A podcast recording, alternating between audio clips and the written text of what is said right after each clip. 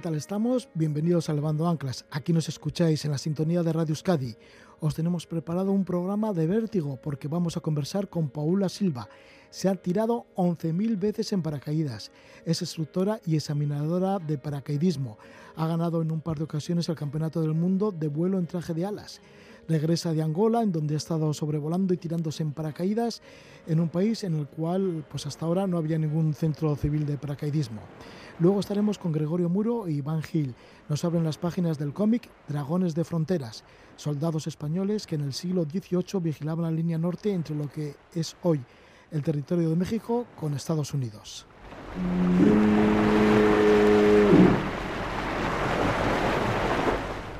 Vamos a recibir también al estudio a Javier Mézaga que nos cuenta la historia del surf a través de las crónicas aparecidas en la revista 360, que lleva muchos años en la tarea de dar información sobre el surf. Y estaremos también con el periodista Quique Gómez, que se fue hasta Tapachula, localidad del sur de México que recibe inmigrantes llegados de los confines más dispares del mundo. Este es el contenido de Levando Anclas. Comenzamos ya porque tenemos tantas cosas que contaros y comenzamos ya con Paula Silva.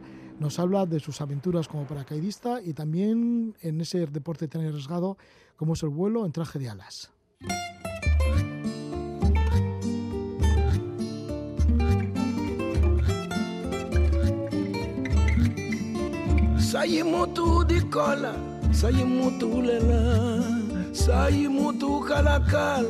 Kita kola Sai mutu lala Sai mutu kala kala Oh kita di kofele Anangola anangola we. Palumuka ngongwe. Anangola anangola we. Palumuka ngongwe. Masa twadila Twadila kiabulu lelu tolo banza o makama maza di la tyafulu lelu toloba Oh maka mabolo. Anangola anangola we. Balumuka ngongwe. Mm, angola, Angola we. We ngongwe. Mashala keneke makamba jala kwedie waswela kyambote oshiye tumwangola we. Twashala keneke makamba wala twaswela kyambote oshiye tumwangola anangola anangola we ngongwe anangola anangola we Palumuka ngongwe dibata amusumbisa Es el tema Anangola. Lo hace el cantante de Angola, Bonga. Vamos a estar con Paula Silva, que se ha tirado en paracaídas y ha sido instructora y examinadora de paracaidismo también en el primer centro que se abre en Angola, entre otros muchos sitios en donde ha ido a, hacer de instructora y examinadora Paula Silva, ya que está recorriendo mundo con este oficio. Diremos que Paula Silva es instructora de paracaidismo y de vuelo con traje de alas o wingsuit. En esta especialidad, su equipo ha ganado dos veces el Campeonato del Mundo. Se ha tirado en paracaídas desde un avión como unas 11.000 veces, bueno, más de 11.000 veces. Paula Silva es requerida internacionalmente como formadora de instructores. Los últimos cinco inviernos ha trabajado en Qatar, en Abu Dhabi, en Dubái y en el 2021, además de estos países de, de la parte de los países árabes, pues también ha estado en Letonia, en Lituania, en Rusia, en Suecia, en Portugal, en España, en Italia, en Angola y en Alemania. Paula Silva hizo un curso de paracaidismo en el año 2001, esto fue en su tierra natal, en Portugal, y a partir de ahí comenzó una nueva vida. Trabajaba de agente inmobiliario en Lisboa y en menos de un año ya estaba de pleno dedicada al paracaidismo. Vamos a conocer la vida de Paula Silva en relación al paracaidismo y luego cómo son estas modalidades, estas diversas modalidades de paracaidismo y también de traje de alas o wingsuit. Le damos la bienvenida a Paula Silva. Muy buenas noches, Paula. Hola, buenas noches, ¿qué tal? Bien, ¿Cómo ¿cómo, estamos? cómo se volvió adictivo para ti el paracaidismo? Porque ya hemos dicho, ¿no? Que parece que hiciste un curso, un cursillo, y a partir de ahí ya dejaste el trabajo y todo al cabo del tiempo. Eso es, eso es, ha cambiado, ha cambiado mi vida ese día. Eh, he hecho un salto, lo que hace todo el mundo, ¿no? Un salto tandem, o sea, un salto duplo donde vas a probar el paracaidismo, no tienes que aprender nada, vas conectado a otra persona.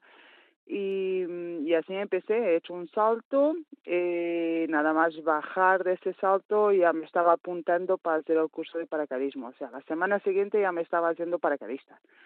Y así ha sido. ¿Y esto por qué? ¿Por la adrenalina? ¿Porque te gusta volar?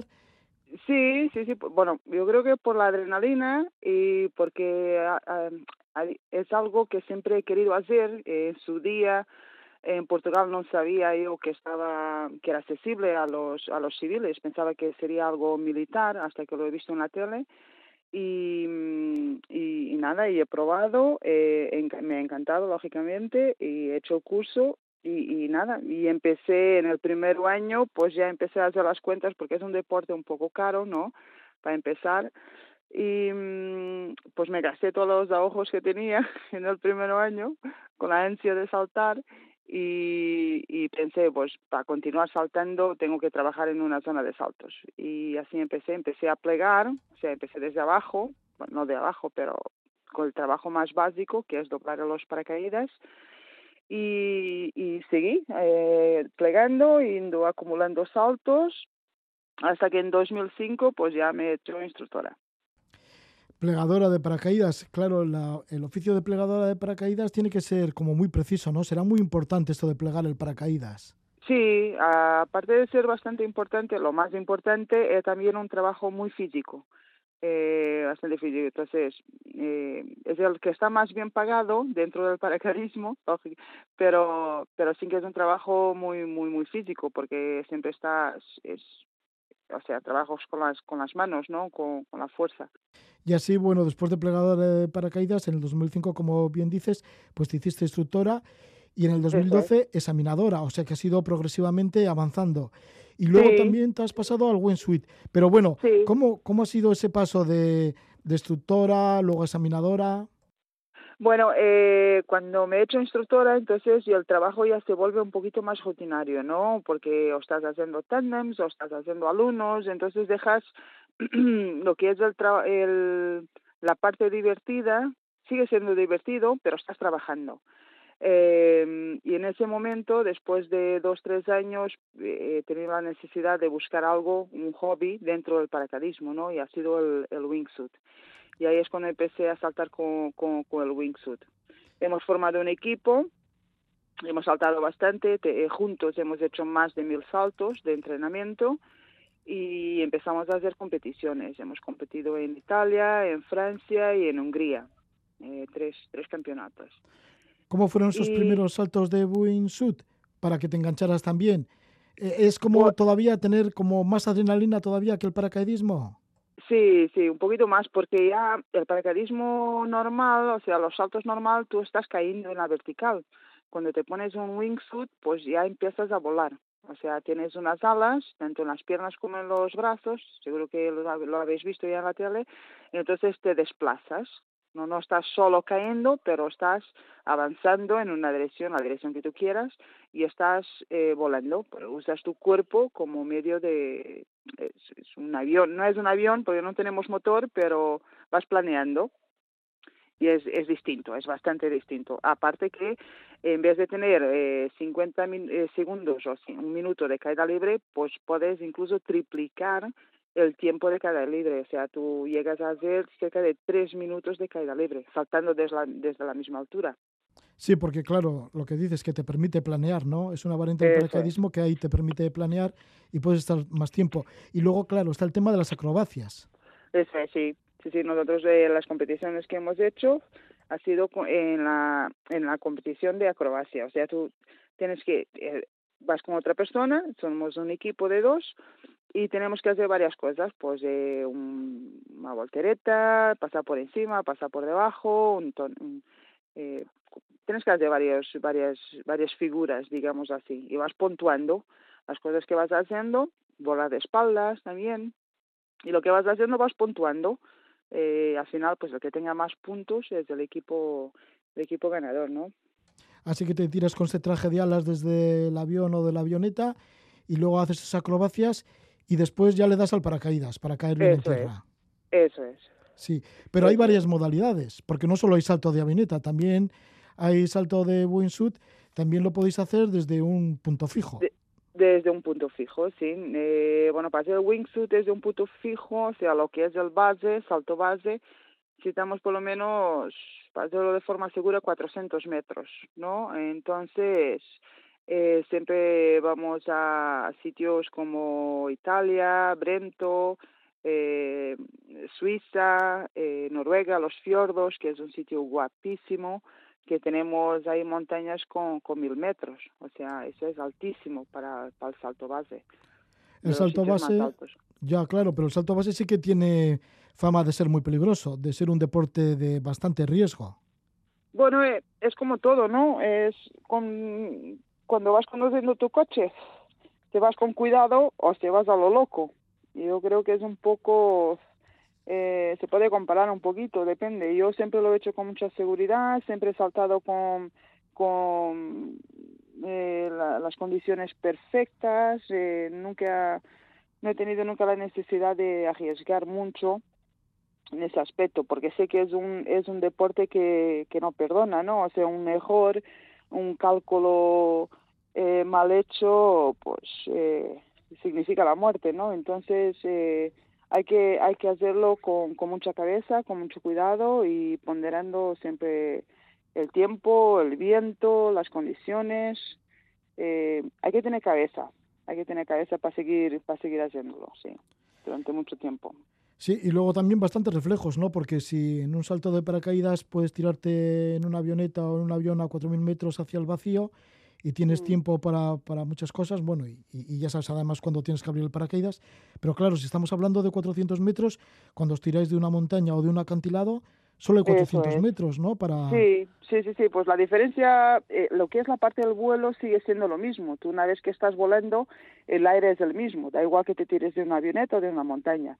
La parte del vuelo es exactamente la misma. Lo que cambia es que, por ejemplo, del paracaidismo tú abres a mil metros, tienes que abrir tu paracaídas y en el salto base, pues estás abriendo tu paracaídas a 100 metros. Entonces, es ahí donde nos jugamos un poco más eh, eh, las cosas, ¿no? Es la diferencia la altura que abres, lo cerca que estás del objeto, porque si saltas de un- de- desde un avión no tienes nada a tu alrededor, no hay, no hay obstáculos, ¿no? Eh, cuando te tiras de una montaña, pues tienes la montaña, que no se va a ningún lado, está ahí, ¿no? Entonces te tienes que apartar lo más posible hasta que abres tu paracaídas, claro. ¿A qué velocidad se cae desde un avión o a qué velocidad también se cae desde, desde un salto base con, con el traje de alas? Con el wingsuit llegas, llegas, vas bastante lento con el wingsuit, porque como te digo, no estás cayendo, estás planeando, ¿no? Puedes ir bastante lento, puedes llegar a como mucho 80, 100 kilómetros por hora, depende un poco del wingsuit que te pongas, del tamaño del, del traje que te pongas. Del paracaidismo, pues llegas a alcanzar los 180 kilómetros por hora. Depende también un poco del peso y de lo que estés haciendo en el salto, puedes atingir de 180 a 300 kilómetros por hora en caída libre. Dentro del salto base también está la modalidad de proximity, que esto sí que tiene mucho riesgo porque eh, los que saltan se van acercando un poco también. Si saltan Eso por es. un acantilado o van Sí. acercándose un poco a las montañas. Eso es. Entonces, inicialmente el traje de wingsuit se ha, se ha hecho para planear y se ha empezado a usar en el salto base para apartarnos de la montaña, para apartarnos del objeto. Con los años la cosa ha evolucionado, ha, ido cambiando y nos empezamos ahora a acercar a la montaña. Y ahí es realmente donde viene el peligro de, del, del salto base, ¿no? Es cuando, cuando hacemos el, el proximity, porque ahí sí que está el riesgo eh, el, el riesgo más grande, ¿no? Pues acercarte, acercarte a una montaña. Sí, uno de los grandes voladores ¿no? de, de wingsuit o traje de alas era Álvaro Bultó, que se estrelló en agosto de 2013 en los Alpes suizos. Sí. Fíjate Sí, con lo que tenía que saber de ello, ¿no? O sea que aunque sepas Eso mucho es. muchas veces, pues Sí. que... Sí, es lo que te decía antes, un, un pequeño error de cálculo, eh, tener la idea que vas más rápido y vas más lento al revés, eh, y eso ya te puede, eh, ya te puede, pues eso, mm, mm, te puede matar, ¿no? Eh, hay que tener mucho cuidado, sí.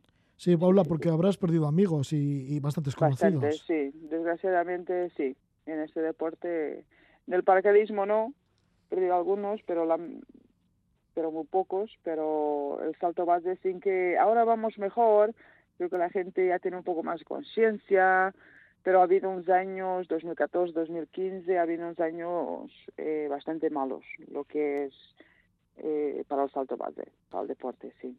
¿Qué piensas cuando te tiras desde un punto fijo con el salto base, pues en un fiordo ahí noruego? Eh, pues que estoy en un sitio único donde no va mucha gente. Si estás en ese sitio es porque te vas a tirar, o sea, no es un sitio de paso donde la gente va a pasear, la gente normal, ¿no? Siempre estás en un sitio único, eh, con vistas únicas, momentos únicos y, no sé, es un poco, para mí sales de este mundo, ¿no? Porque estás en una situación que muy poca gente está.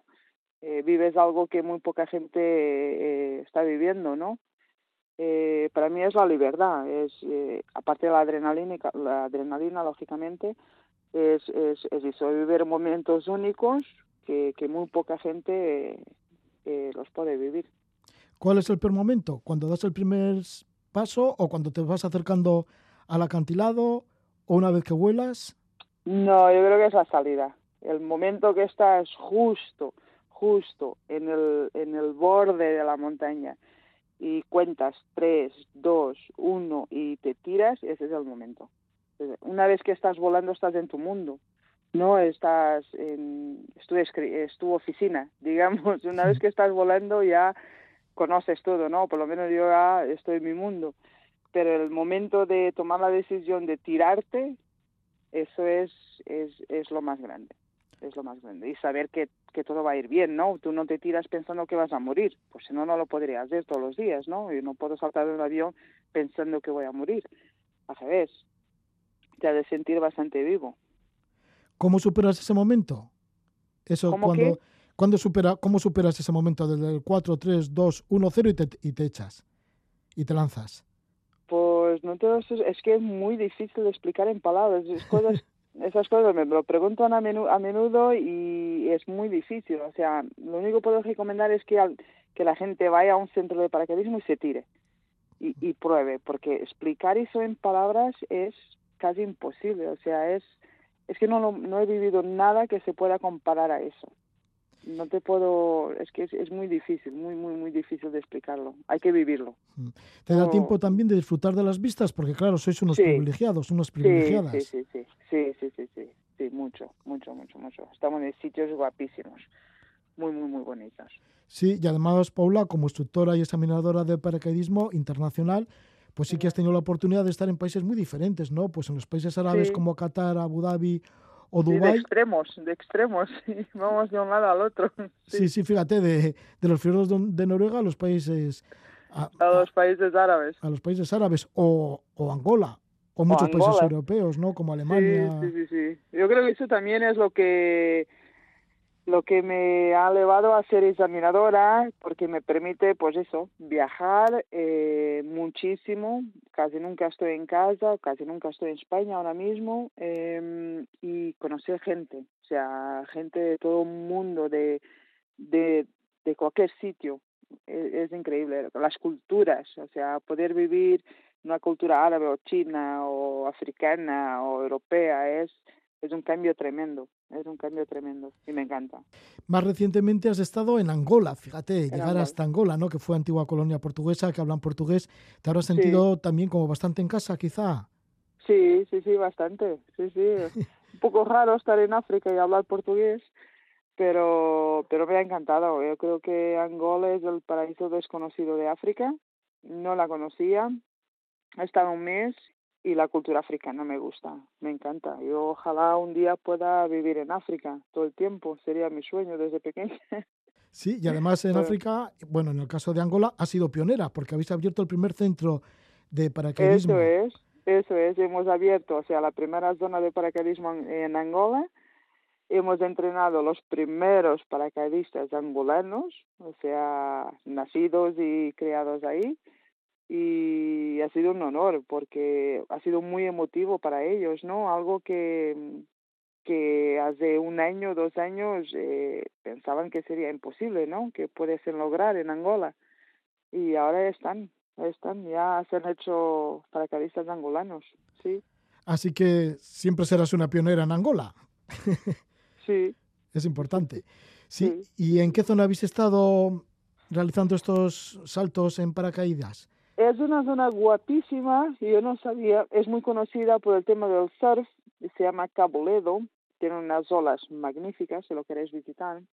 Eh, está en la, en, en la costa, en la, en la playa, tiene unas vistas muy, muy, muy bonitas desde arriba, desde 4.000 metros, y está como a 120 kilómetros de Luanda. Luanda es también muy, muy, muy, muy guapo y el, el, país me ha encantado. O sea, hay cascadas, hay, hay cuevas con murciélagos, hay, hay jirafas, hay elefantes, que yo pensaba que no había. Ya en Angola, al final todavía hay de todo ahí y, y me ha encantado. Sí, Muy las bonito. cuevas que nombras son unas cuevas gigantes que son las cuevas de Sasa. Las cuevas de Sasa, eso es. Sí, en esa zona de Cabuledo, que está a unos 120 kilómetros de Luanda, es Eso costa, es. ya has dicho que es famoso entre los surfistas. Cuando Eso te tiras en paracaídas, ¿qué es lo que ves? ¿Qué es lo que estás divisando? Eh, pues llegamos a ver hasta delfines volando dentro del avión, te digo más. Ah, sí. Y una ballena, sí. Sí, sí, porque la zona está justo, justo en la playa, cerca al final de la pista del avión, eh, termina en la playa. Entonces, despegando, cuando estás volando ahí bajito, todavía puedes ver los delfines y, y incluso ballenas. Y luego, pues subiendo para arriba, ves toda la parte verde de, del interior, ¿no? Eh, de lo que es el Parque Nacional. Y para el otro lado ves la playa, ves el Atlántico, que es guapísimo. Ya, mucha naturaleza, todo muy natural. Sí, El otro sí, día sí. me comentaste cuando preparábamos el programa, Paula, que Angola es el paraíso escondido del continente africano. Eso es, desconocido, sí. Es el paraíso desconocido de, de África. Es un- Porque es no se ve turismo, hay muchos portugueses, incluso españoles también que tienen empresas ahí, se, se ve mucha gente de fuera, pero turismo todavía no está no está muy abierto al turismo. Yo creo que en los próximos años eh, vamos a escuchar eh, hablar de Angola seguramente, porque ellos están invirtiendo mucho en, en el turismo ahora. Sin embargo, el visado es complicado. Necesitas una... Bueno, que alguien te invite al país. de- Sí, eso es, pero parece que es fácil de, de conseguir a través de la embajada. ¿Es un país tranquilo? Es un país tranquilo, sí. Yo he ido por la noche, he conducido por la noche, he caminado por la noche eh, y ningún problema. Y no he visto ningún problema. Tiene fama también la capital Luanda de ser una de las capitales más caras del mundo, porque al tener mucho petróleo, pero ahora no sé cómo está la situación. Sí, bueno, yo creo que eso ha cambiado, ¿eh? Yo creo que ha cambiado ahora con el tema del de, de en 2015 o 2014 que ha habido ahí una crisis muy grande. Me pareció un país, o sea, es más barato que, que España ahora mismo. O sea, para cenar a comer, para ir a cenar o, o para ir a comer o para ir al cine o para más barato que España ahora mismo. Pero sí, yo creo que hasta el 2017 ha sido la, una de las capitales más caras de, del mundo, sí. Bueno, parece que va cambiando la situación Sí. en Luanda, la capital de Angola. Bueno, para ellos no es muy bueno, ¿eh? Ah, claro. Para nosotros sí, pero Sí, para sí. ellos no, la situación no es buena. Sí, la situación económica no es buena para los propios Claro. angolanos. Sí, estamos con Paula Silva, que nació en Lisboa. Ella es instructora y examinadora internacional de paracaidismo y de vuelo con traje de alas o wingsuit. Desde el año 2004 vive en España, pero bueno, en realidad, fíjate, los inviernos lo pasas en los países árabes, en Qatar, en Abu Dhabi, en Dubái y demás. Y luego, bueno, pues a recorrer mm, países de Europa como Letonia, Lituania, Rusia, Suecia. Esto en los últimos meses. Tu propio país, Portugal, España, Italia. Has estado en Alemania y más reciente en Angola. Y todo esto, bueno, pues te lleva a conocer mundo y también pues a lanzarte y a tener esa adrenalina, ¿no? Que ya hemos dicho que descubriste en el año 2001 el paracaidismo en Portugal, en tu país, y luego a partir de ahí dejaste el trabajo a- en menos de un año y, Eso es. y ya te has dedicado de pleno, primero plegando eh, paracaídas y luego, bueno, pues ya haciéndote eh, instructora, examinadora y además, bueno, pues luego participas también en campeonatos del mundo de wingsuit, que ya habéis ganado dos campeonatos del mundo en esta modalidad de, de Ujú. traje de alas. Y bueno, pues has hecho más de 11.000, em, eh, te has tirado más de 11.000 veces en paracaídas, también en wingsuit desde un avión te has, has hecho unos mil saltos y desde una montaña unos 600. Pues ahí está Paula Silva. Muchísimas gracias por estar con nosotros y que te De cuides. nada, un sobre- que te cuides un montón, sobre todo en el wingsuit. Ya sé que, Sí, que nunca arriesgas, pero bueno, que tengas cuidadillo. Siempre, siempre. Muchísimas gracias.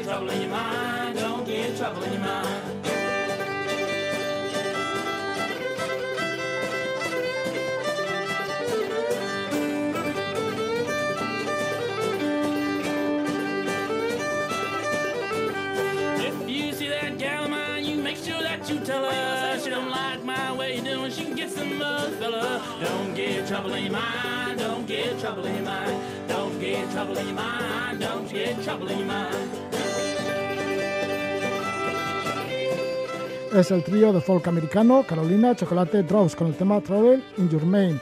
Y es que nos vamos para allí, para Estados Unidos, bueno, la frontera entre Estados Unidos y México, la actual frontera entre Estados Unidos y México, porque nos vamos a tirar siglos atrás, hacia el siglo XVIII. Y es que vamos a hablar de un cómic que lleva el título de Dragones de Frontera. Nos vamos a dirigir a una zona de la frontera entre los actuales Estados Unidos y México. Nos situamos, pues sí, en el siglo XVIII. Ahí existía una línea al norte de la llamada Nueva España de cerca de 6.000 kilómetros que se extendía desde San Agustín en Florida hasta San Francisco en California. Abarcaban los territorios de Texas, Nuevo México, Colorado, Nevada y California. Por esta zona se movían los dragones de cuera, un reducido grupo de soldados que desde el siglo XVI hasta principios del XIX fueron los encargados de proteger y vigilar la extensa frontera del norte de Nueva España. Son los principales protagonistas de este cómic que lleva el título de Dragones de Frontera, firmado por Gregorio Muro Arriet, el dibujante es Iván Gil y el que pone el color es Garluc Aguirre. Es un western del oeste americano con nativos apaches, pero que, se tiene, que tiene la faceta esta de, eh, soldados, ¿no? Los soldados son de una colonia española. Dragones de Frontera es una historia de ficción, aunque varios de sus personajes fueron reales y muchos de los hechos que se narran están basados en una realidad histórica. Nos cuentan la historia de Dragones de Frontera dos de los autores, Gregorio Muro Arriet. Bienvenido, muy buenas noches, Gabón. Buenas noches, Gabón. También tenemos con nosotros al dibujante Iván Gil. Buenas noches. Buenas noches. Bueno, Iván, que eres de Madrid, de Getafe, y Gregorio, pues que eres de Hernani, y que tiene que ver con Hernani, y dónde has nacido y en dónde te has movido para luego escribir esta novela, fíjate, y nos vamos hacia la frontera entre México y Estados Unidos. Sí, y bueno, para mí fue una gran sorpresa. Eh, yo descubrí este asunto hace unos siete años y lo descubrí por casualidad. Estaba en una sala de espera donde había unas revistas viejas para pasar el tiempo y cogí una y la abrí y había un, un, digamos como una especie de artículo sensacionista, sensacionalista que ponía el primer hombre blanco en llegar al Gran Cañón del Colorado era de Salamanca y el primero en vencer a los comanches era de Hernani y eso me impactó. Me impactó muchísimo porque bueno, el western siempre ha sido un tema que me ha gustado y me ha gustado el tema de los indios y de repente saber que uno de mi pueblo eh, había estado por allí haciendo de las suyas, pues eso, entonces me puse a investigar y encontré toda esta historia increíble. Sí, porque estamos hablando del personaje de Juan Bautista de Anza y Sasoeta y también de su hijo, Juan Bautista de Anza Becerra. Exactamente, sí. Juan Bautista de Anza Sasoeta era realmente de Hernani, eh, vivía en la calle Nausía, en la calle Mayor.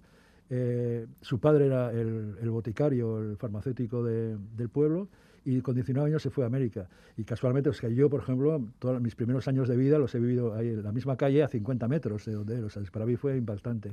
Sí, porque Juan Bautista de Anza Sasoeta, pues a los 19 años, como comentas, decidió viajar a América, se fue a Culiacán, en Sinaloa, quiso abrir una ruta terrestre entre Sonora y California y murió víctima de una emboscada de, de los apaches. Sí. Y luego su hijo, pues pa parece ser que le eclipsó todavía, ¿no? Porque organizó una expedición contra Cuervo Verde.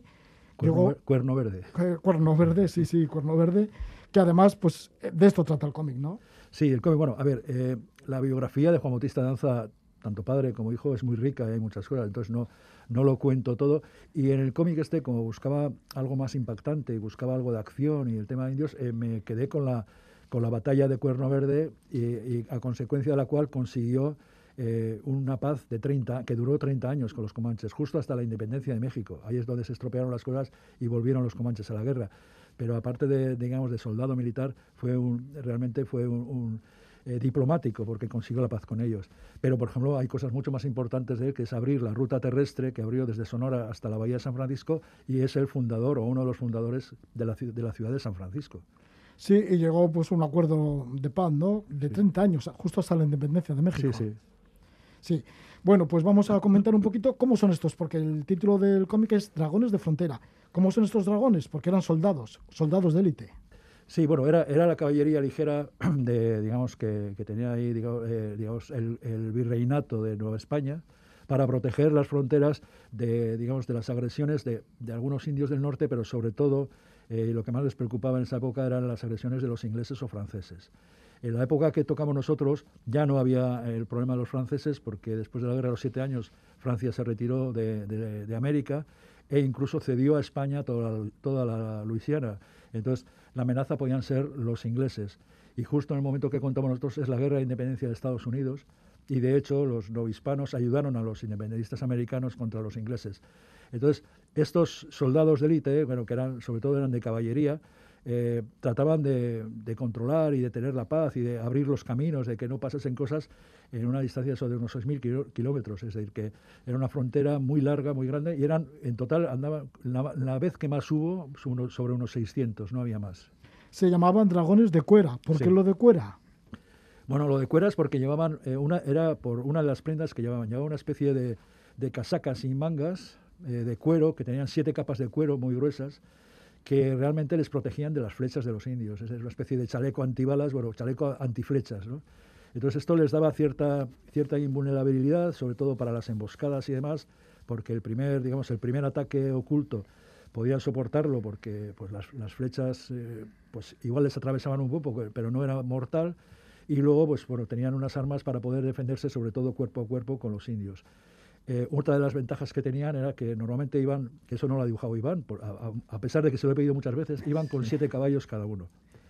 Eso, con siete caballos cada uno. Sí, eso les daba una gran ventaja a la hora de o perseguir o huir, porque los podían eh, tener, o sea, un caballo, por ejemplo, al galope fuerte no aguanta más de 20 minutos o media hora, pero ellos, como llevaban siete, podían tener cabalgadas muy largas, tanto para escaparse como para perseguir a sus enemigos que sus enemigos no llevaban tantos caballos y por lo tanto o los pillaban o los perdían. Y eso les daba mucha, eh, mucha versatilidad y sobre todo para moverse en ese territorio tan vasto y tan, tan grande. Los enemigos que venían a ser los ataques de apaches, navajos, utes, comanches, ¿había también otras etnias que les apoyaban o que... Sí, bueno, a ver, vamos a ver. Estaba por un lado estaban los indios pueblo, que normalmente eran unos indios bastante pacíficos, eran eh, sedentarios, tenían eh, cultivos y demás, y estaban más o menos, entre comillas, asimilados con los españoles y convivían bastante bien con ellos. Y luego estaban los, los indios nómadas o vagos, que les llamaban vagos de vagar, que eran eso, los, los, sobre todo los apaches y más. Y luego los comanches llegaron después. Los comanches llegaron ya con, con, unas, eh, con unas ideas de, de, ocupación y de echar a los demás, de echar a los apaches, de echar a todos. Los apaches, eh, los problemas que tenían con ellos eran constantes pues, por, su, por su modo de vida, es decir, eh, vagaban de un lado a otro y cogían lo que les apetecía les daba igual de quién era lo que cogían. Si veían un sembrado de maíz, pues cogían todo el maíz. Si veían una vaca, se la cogían, porque ellos pensaban que lo que estaba allí era suyo. Y ya está. Intentaron asimilarlos, intentaron llevarlos a poblados que, para que viviesen ellos. De hecho, les construyeron casas que las destrozaron en poco tiempo.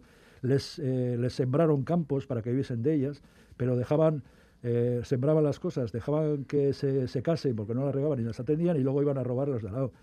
Eh, pero era su medio de vida. Ellos decían que eso era, que eso era la esclavitud, que si tú siembras algo, estás, eh, estás atado a esa, a esa, tierra para recoger tu fruto. Por lo tanto, eres esclavo de la tierra. Y lo veían de esa manera. Es una, es un, no digo ni que sea bueno ni malo, sino era un tema cultural suyo. ¿no?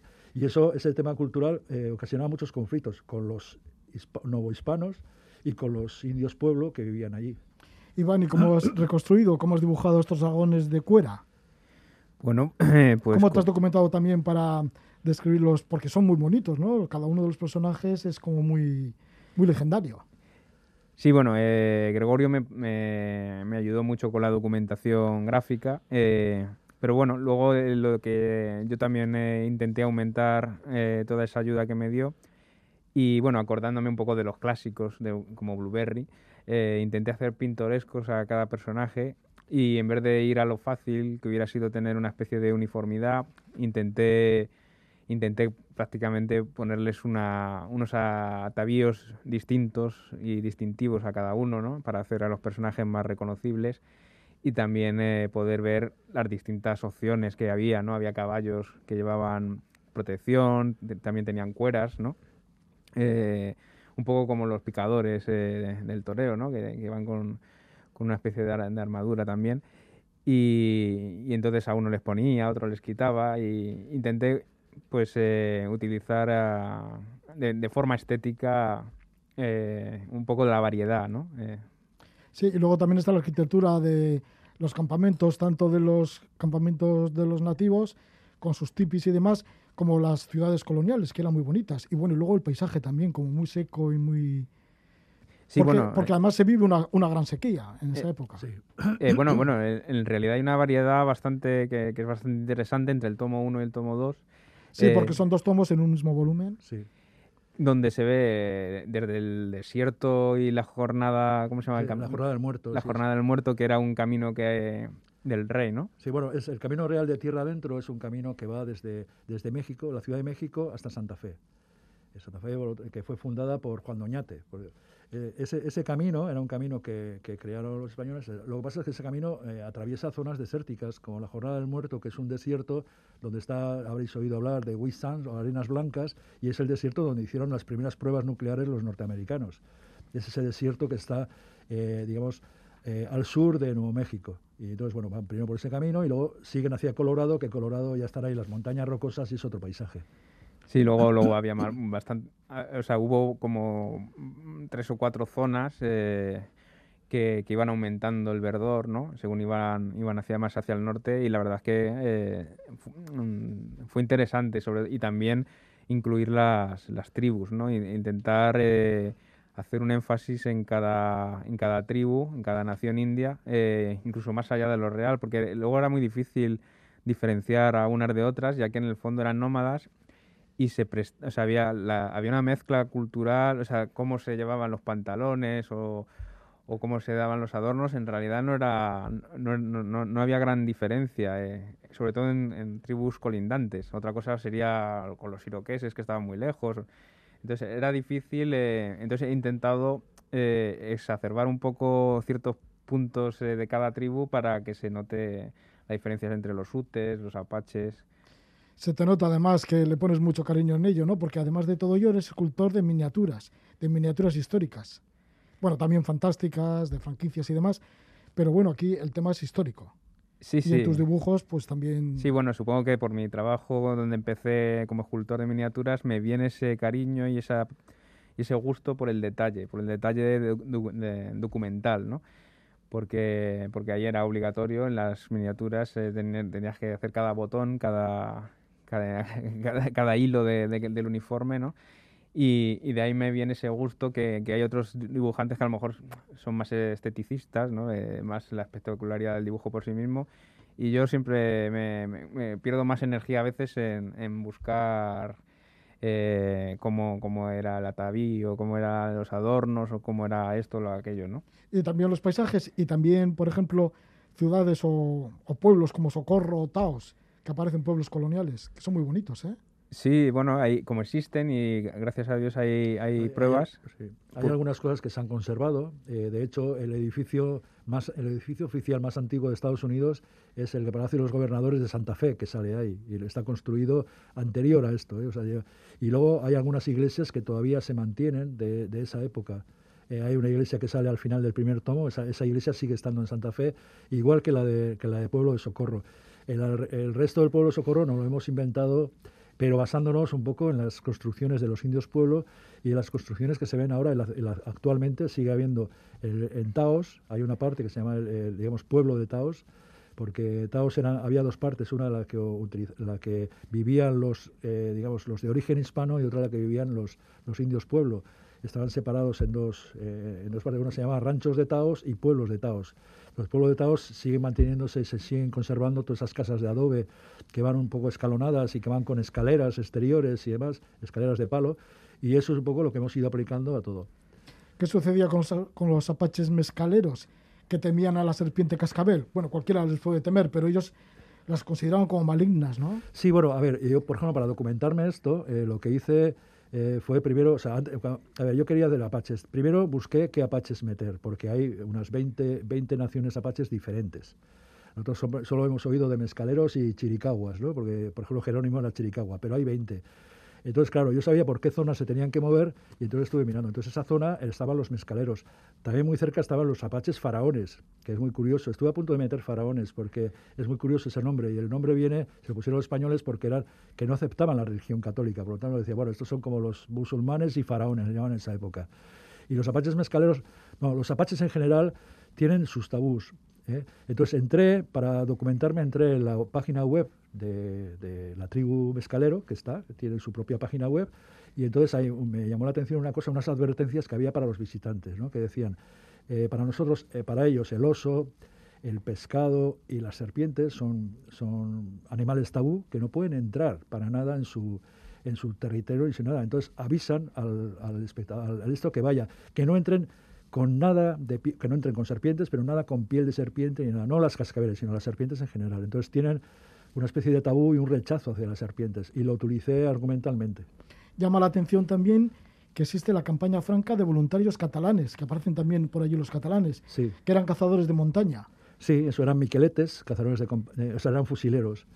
Entonces, bueno, los llevaron allí primero para llevarlos a Cuba luego- y terminaron luego diseminados en distintos, eh, en distintas localidades, distintos pueblos de, de esa zona para reforzar un poco, pues, la- las, digamos, eh, el poco ejército que había allí. También los llevaron, hay una historia muy, muy, muy interesante con ellos, que los llevaron hasta Alaska para defender Alaska de, de las incursiones de los rusos que empezaban a establecer allí, porque Alaska pertenecía en ese momento a España.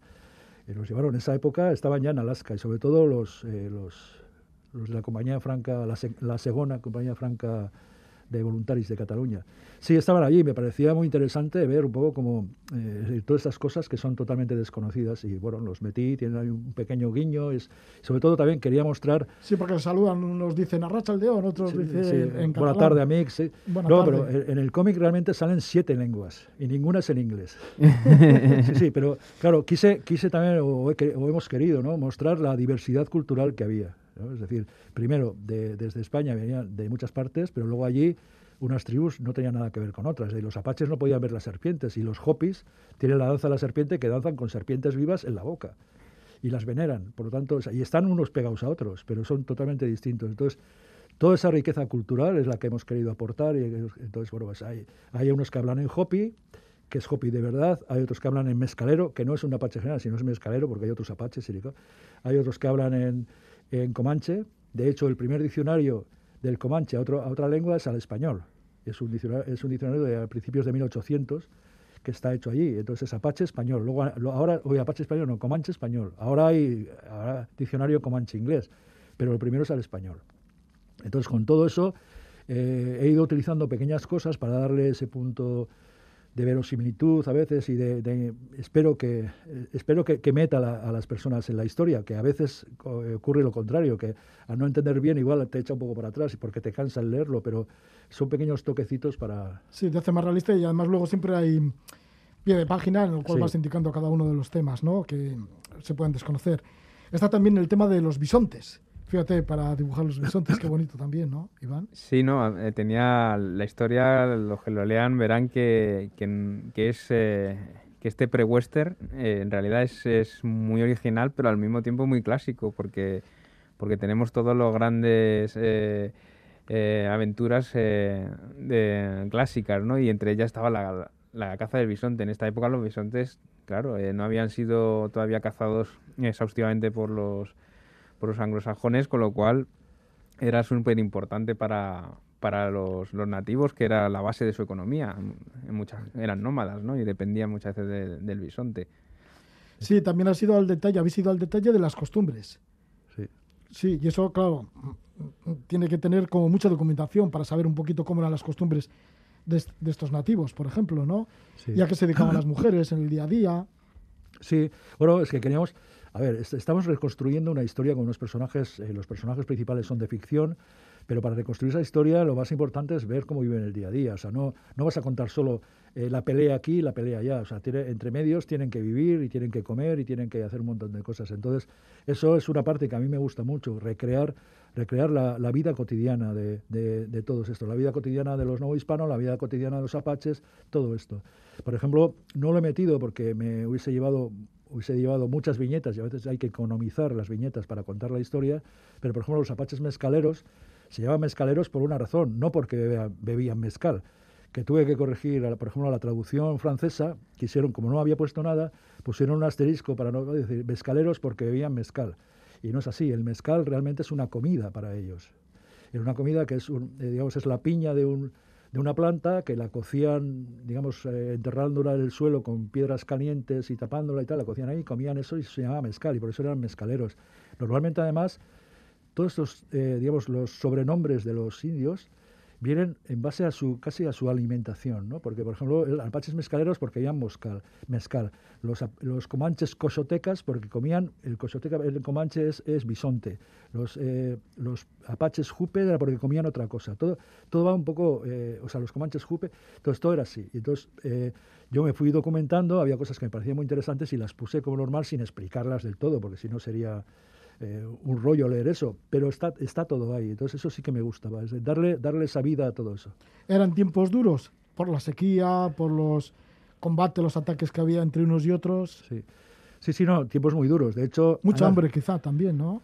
Bueno, había hambre de todo. O sea, de, bueno, a veces hambre depende, depende de quién, ¿no? Lo que pasa es que yo- pero por ejemplo yo que sí que eh, hay una cosa que todo eso eh, estaba, digamos, eh, pertenecía a España entonces los españoles siempre han sido muy burócratas. Entonces hay una documentación de archivo impresionante de todo. O sea, tengo datos de, de todas las cosas. De, por ejemplo, la expedición, tengo uno por uno, si fueron tantos soldados, un cadete, tres sargentos, tengo todo.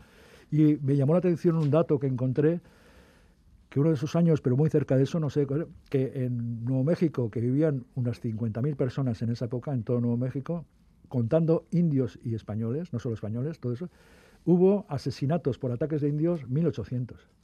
Eso es una barbaridad. O sea, 1.800 de 50.000 es muchísimo. O sea, tenía que ser muy difícil vivir allí, que estabas a expensas de cualquier ataque en cualquier momento. Sí, bueno, el- es muy interesante que, que hemos pasado en, el- en los viejos tiempos del, del cine de Hollywood, donde el indio era malo y era todo. eh, John Wayne se cargaba 20 de un golpe, ¿no?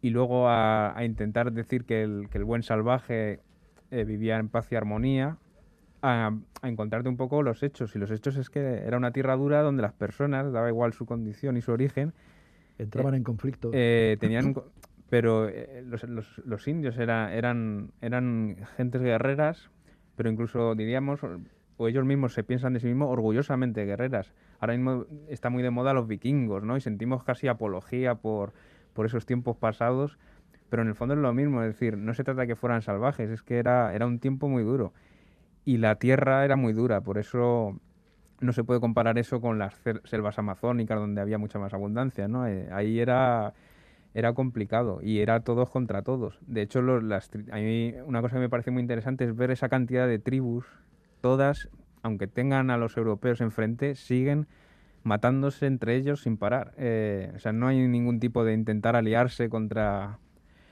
contra los que podrían decir eh, invasores, ¿no? Porque no, no hay invasores, hay sen- sencillamente gentes en- unas enfrente de otras.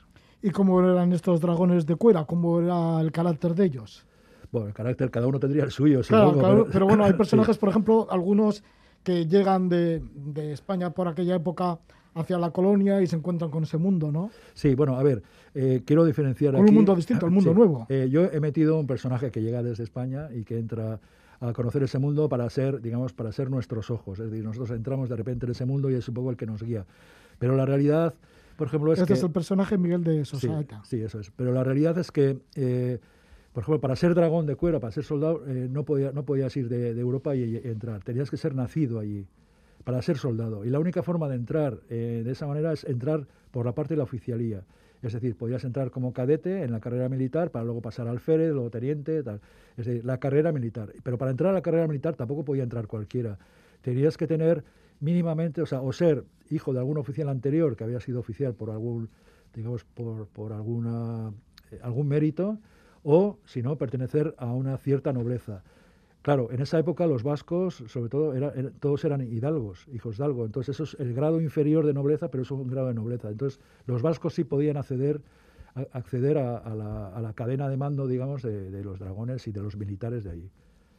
Pues estas son las historias y mucho más se encuentra en este, en este álbum, este cómic llamado Dragones de Frontera. Y tenemos a dos de los tres autores, así estamos con, Gre- con Gregorio Muro, también con Iván Gil, Gregorio guionista, Iván Gil es el dibujante. A esto añadiríamos también la intervención de Garluc Aguirre al color, un libro que lo edita Arriete Ediciones, que ha salido aquí, pero también sale en Francia, supongo, como No, salió, siempre. salió en Francia. Antes ah, en Francia, ¿no? Sí, salió. Bueno, ah, el segundo tomo ha salido a la par y el primer tomo, no el segundo todavía, pero el primer tomo ha salido también ya en Holanda, en holandés.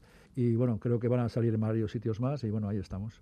Pues cabalgando por Europa. Sí, sí, porque Gregorio, tú eres el guionista, pero también el editor de Arriete Ediciones, Sí. que lleváis una larga y bonita trayectoria.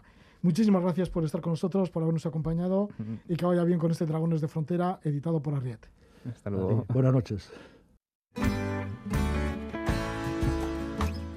Gregorio Muro de Hernani e Iván Gil de Getafe nos han trasladado a este western ambientado en el siglo XVIII en la línea norte de lo que por aquel entonces era Nueva España. Despedimos la primera hora de Levando Anclas a ritmo de son cubano, pero compuesto e interpretado por Rupert Ordorica. Es el tema Santana Ara, se abre así este nuevo disco, Amor y Tatuyur se llama, y son 11 canciones en homenaje a las vivencias que ha tenido este autor, este gran intérprete como Rupert Ordorica en el archipiélago del Caribe. Después de las noticias de las 11 de la noche volvemos con Levando Anclas, atentos porque hablaremos de la historia del surf y también nos iremos a Tapachula, allí frontera de México con Guatemala. Os dejo con la música de Rupert Ordorica. Santanara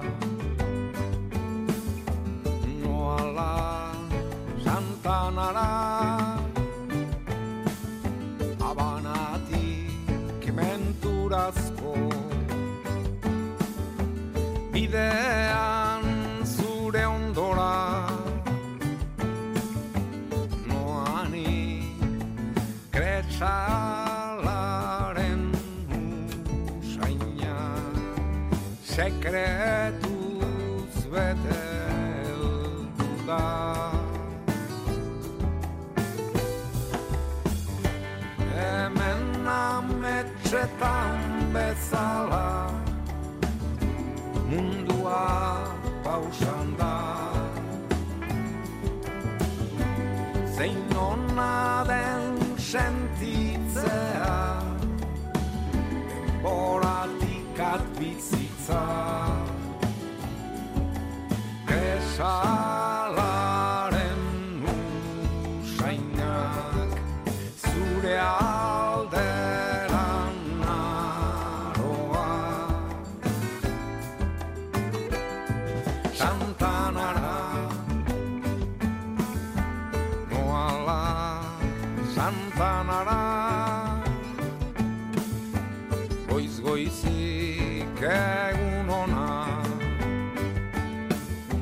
Atera da gai aldera.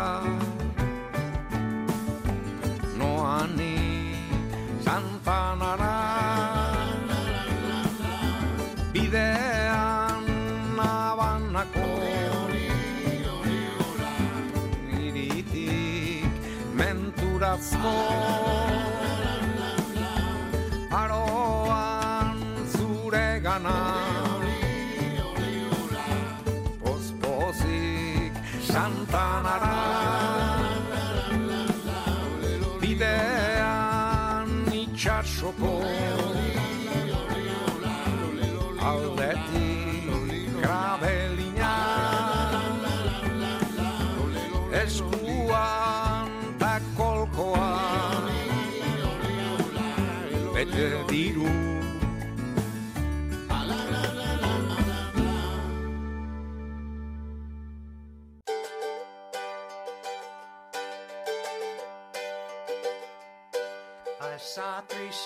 sailing in. On Christmas Day, on Christmas Day, I saw three ships come sailing in. on Christmas Day in the morning. And all the bells on earth showering. On Christmas Day, on Christmas Day, And all the bells on earth showering. on Christmas Day in the morning.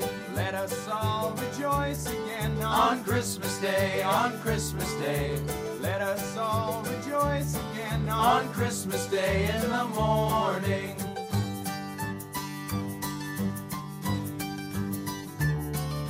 Es la música del grupo canadiense Baranacle Ladies y siempre que se acercan las navidades ponemos este temita. Es muy cortito, pero bueno, nos llena de alegría. Y es que en Levando Anclas, pues sí, vamos ya recibiendo la Navidad. En esta segunda hora del programa, aquí en la sintonía de Radio Euskadi, nos vamos a acercar a Tapachula, ciudad fronteriza entre México y Guatemala. Nos va a visitar el periodista residente en Gasteiz, Quique Gómez, autor de un libro que recoge las crónicas sobre la migración en el sur de México. Pero ahora le vamos a tener con nosotros a Javier Amézaga, que nos va a hablar de un libro, un libro así de gran formato, un gran volumen, sobre la historia del sur. La historia del sur contada desde la revista 360 Surf, una revista que lleva muchísimos años detrás de la noticia y de la información y los reportajes del surf. Ahora escuchamos la música de, Sepe, de Sepayan O'Hara y enseguida estamos con Javier Amézaga y hablamos mucho sobre surf.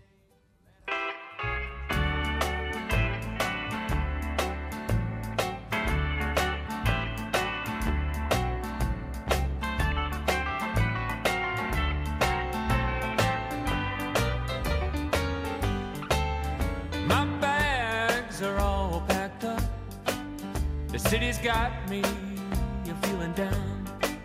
I swear I'm taking the next train out of town.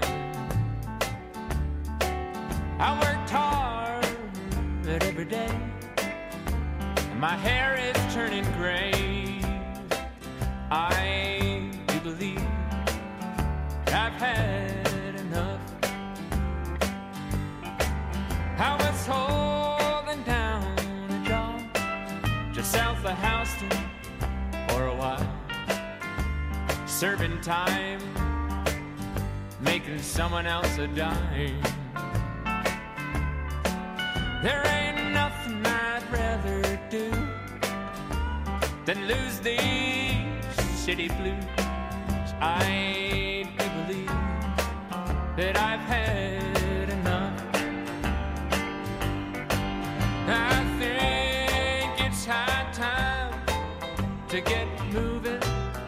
down the line. I don't care where I'm headed. I'm highway bound to someplace new. And I woke up this morning and the going got real tough. I do believe that I've had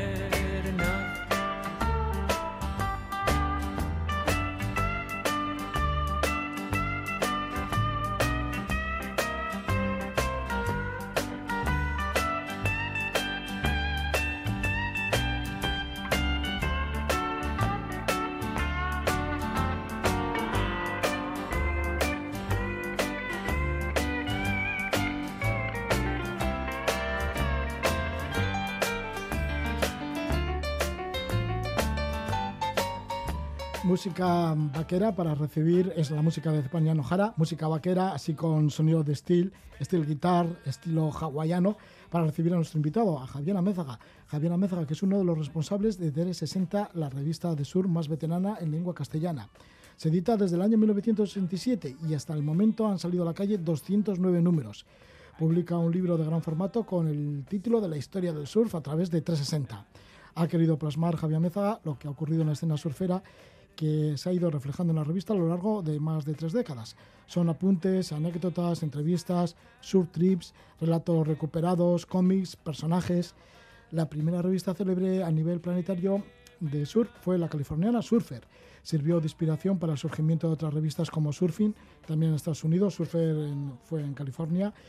Y en el año 1986 se fundó en Biarritz Surf Session, la primera revista en Europa, y un año después pues, se juntaron Jacque Andicoechea, Borja Peñeñori y Javier Amézaga para dar vida en Santurchi a 360. Vamos a hablar con Javier Amézaga sobre este libro, La historia del surf, a través de 360. Javier Amézaga, Gabón, buenas noches. Gabón Rojo, buenas noches. Bueno, encantado de verte. He puesto esta música vaquera por el Sí. sonido de hawaiano también y por el tema vaquero porque apareces Sí. vestido de vaquero al final del libro. Es que yo soy muy aficionado a, los- a las, peli- a las pelis de vaqueros, a los Ah, sí. westerns. Me, me he criado con ese ambiente, en la, la época de las películas western que había en todas partes. Y bueno, pues eh, estuve ahí en, en el...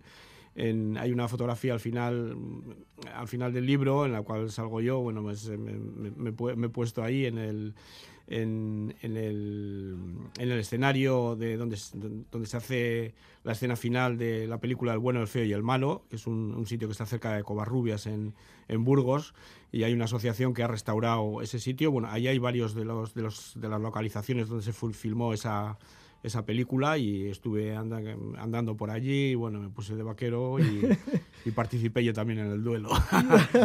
Bueno, ya ha quedado esa foto también al final del- de este libro, que es un gran volumen de formato, muy elegante editado, bueno, con todo recurso de detalles. ¿Cómo ha sido un libro sobre la historia del surf a través de 360 en este gran formato? Bueno, eh, la verdad es que mm, mi afición a, o bueno, el, ponerme a editar libros surgió hace, hace seis años ya y en estos últimos, perdón, cinco años, cinco años y pico, y en estos últimos años pues he editado, este es el cuarto libro.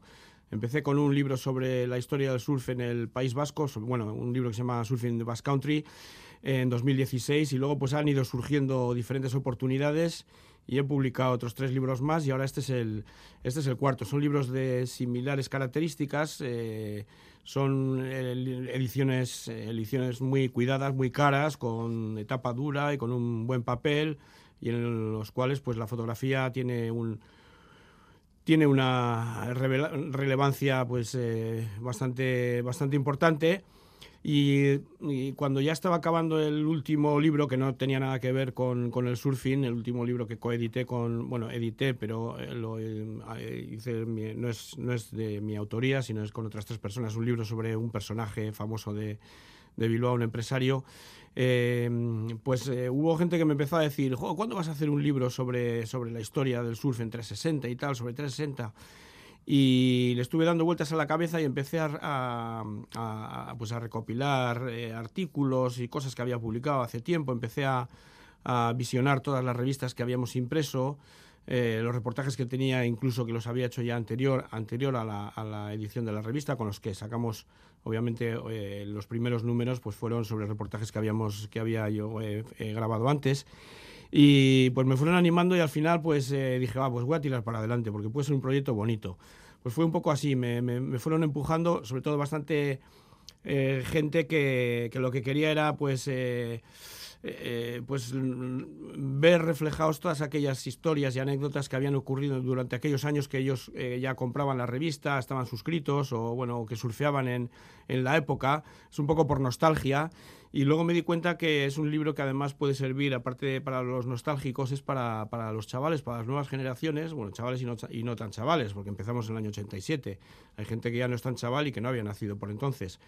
Eh, y que yo creo que no tienen un conocimiento de qué es el surf, que han nacido siempre con el surf, con, con tiendas de surf, con, con tablas, un surtido de tablas de, de, eh, donde tienes para comprar lo que quieras, inventos, trajes de neopreno, eh, para viajar pues vas a una agencia especializada y, y te pasas unos días en Maldivas o en donde, o donde quieras, eh, vas al surf camp, vas, y parece como que eso ha existido siempre, pero eso no ha existido siempre. En, nuestros, en aquellos tiempos el surf pues eh, no tenía nada que ver y era algo que justo se estaba Sí, que empezabais un poquito a, a Sí. darle forma, ¿no? eso es. ¿Y cómo se vivía aquello? Tampoco es un repaso cronológico, sino es va un poquitín, parece ni cronológico ni geográfico. Esta, eh, hay, hay referencias de, de todo el mundo, obviamente, porque con la revista pues hemos tenido eh, eh, influencias de todo el mundo y han salido reflejados artículos y reportajes de, de todo el mundo.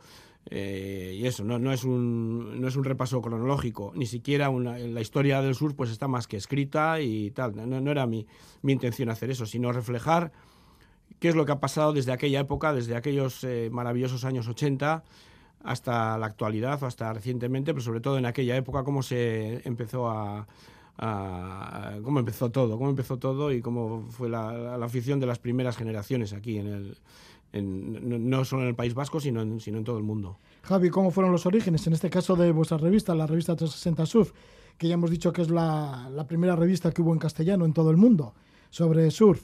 Eh, ¿Cómo fue la idea? ¿Qué, os- qué pasó por la mente de vosotros, de Yacue, Borja y, y de ti, pues para crear esta revista? Sí. La re- mm, para crear 360. Sí, eh, bueno, en, en- en un principio, eh, bueno, fue una, una época en la que nació, nacieron muchísimas eh, revistas de surf, porque justo la industria del surf estaba, eh, digamos que, desarrollándose muy fuerte en Europa. Y hasta entonces las únicas revistas de surf que había, que eran las que contaban la, la realidad del surf en todo el mundo, eran las americanas Surfer y Surfing Magazine, Que eran californianas. que eran californianas. A partir de entonces empezaron a salir bueno, cuando llegaba una revista de surfer era como si Sí. habría llegado, yo que Sí, sé, sí, una maravilla.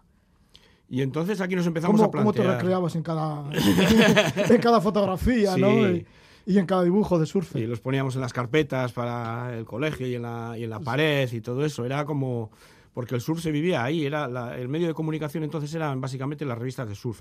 También estaban las películas que empezaban a, a filmar, pero eran películas de, de super, no, Super 8, no, la siguiente 16 16, de milímetros. 16 milímetros y tal, que, eh, pero bueno, que las llevaban pues distribuidoras así alterna- eh, alternativas y, y, y bueno, pues era justo una época en la que estaba eh, esa semilla y ahí dimos en el clavo. Justo un año anterior salió Sur Session.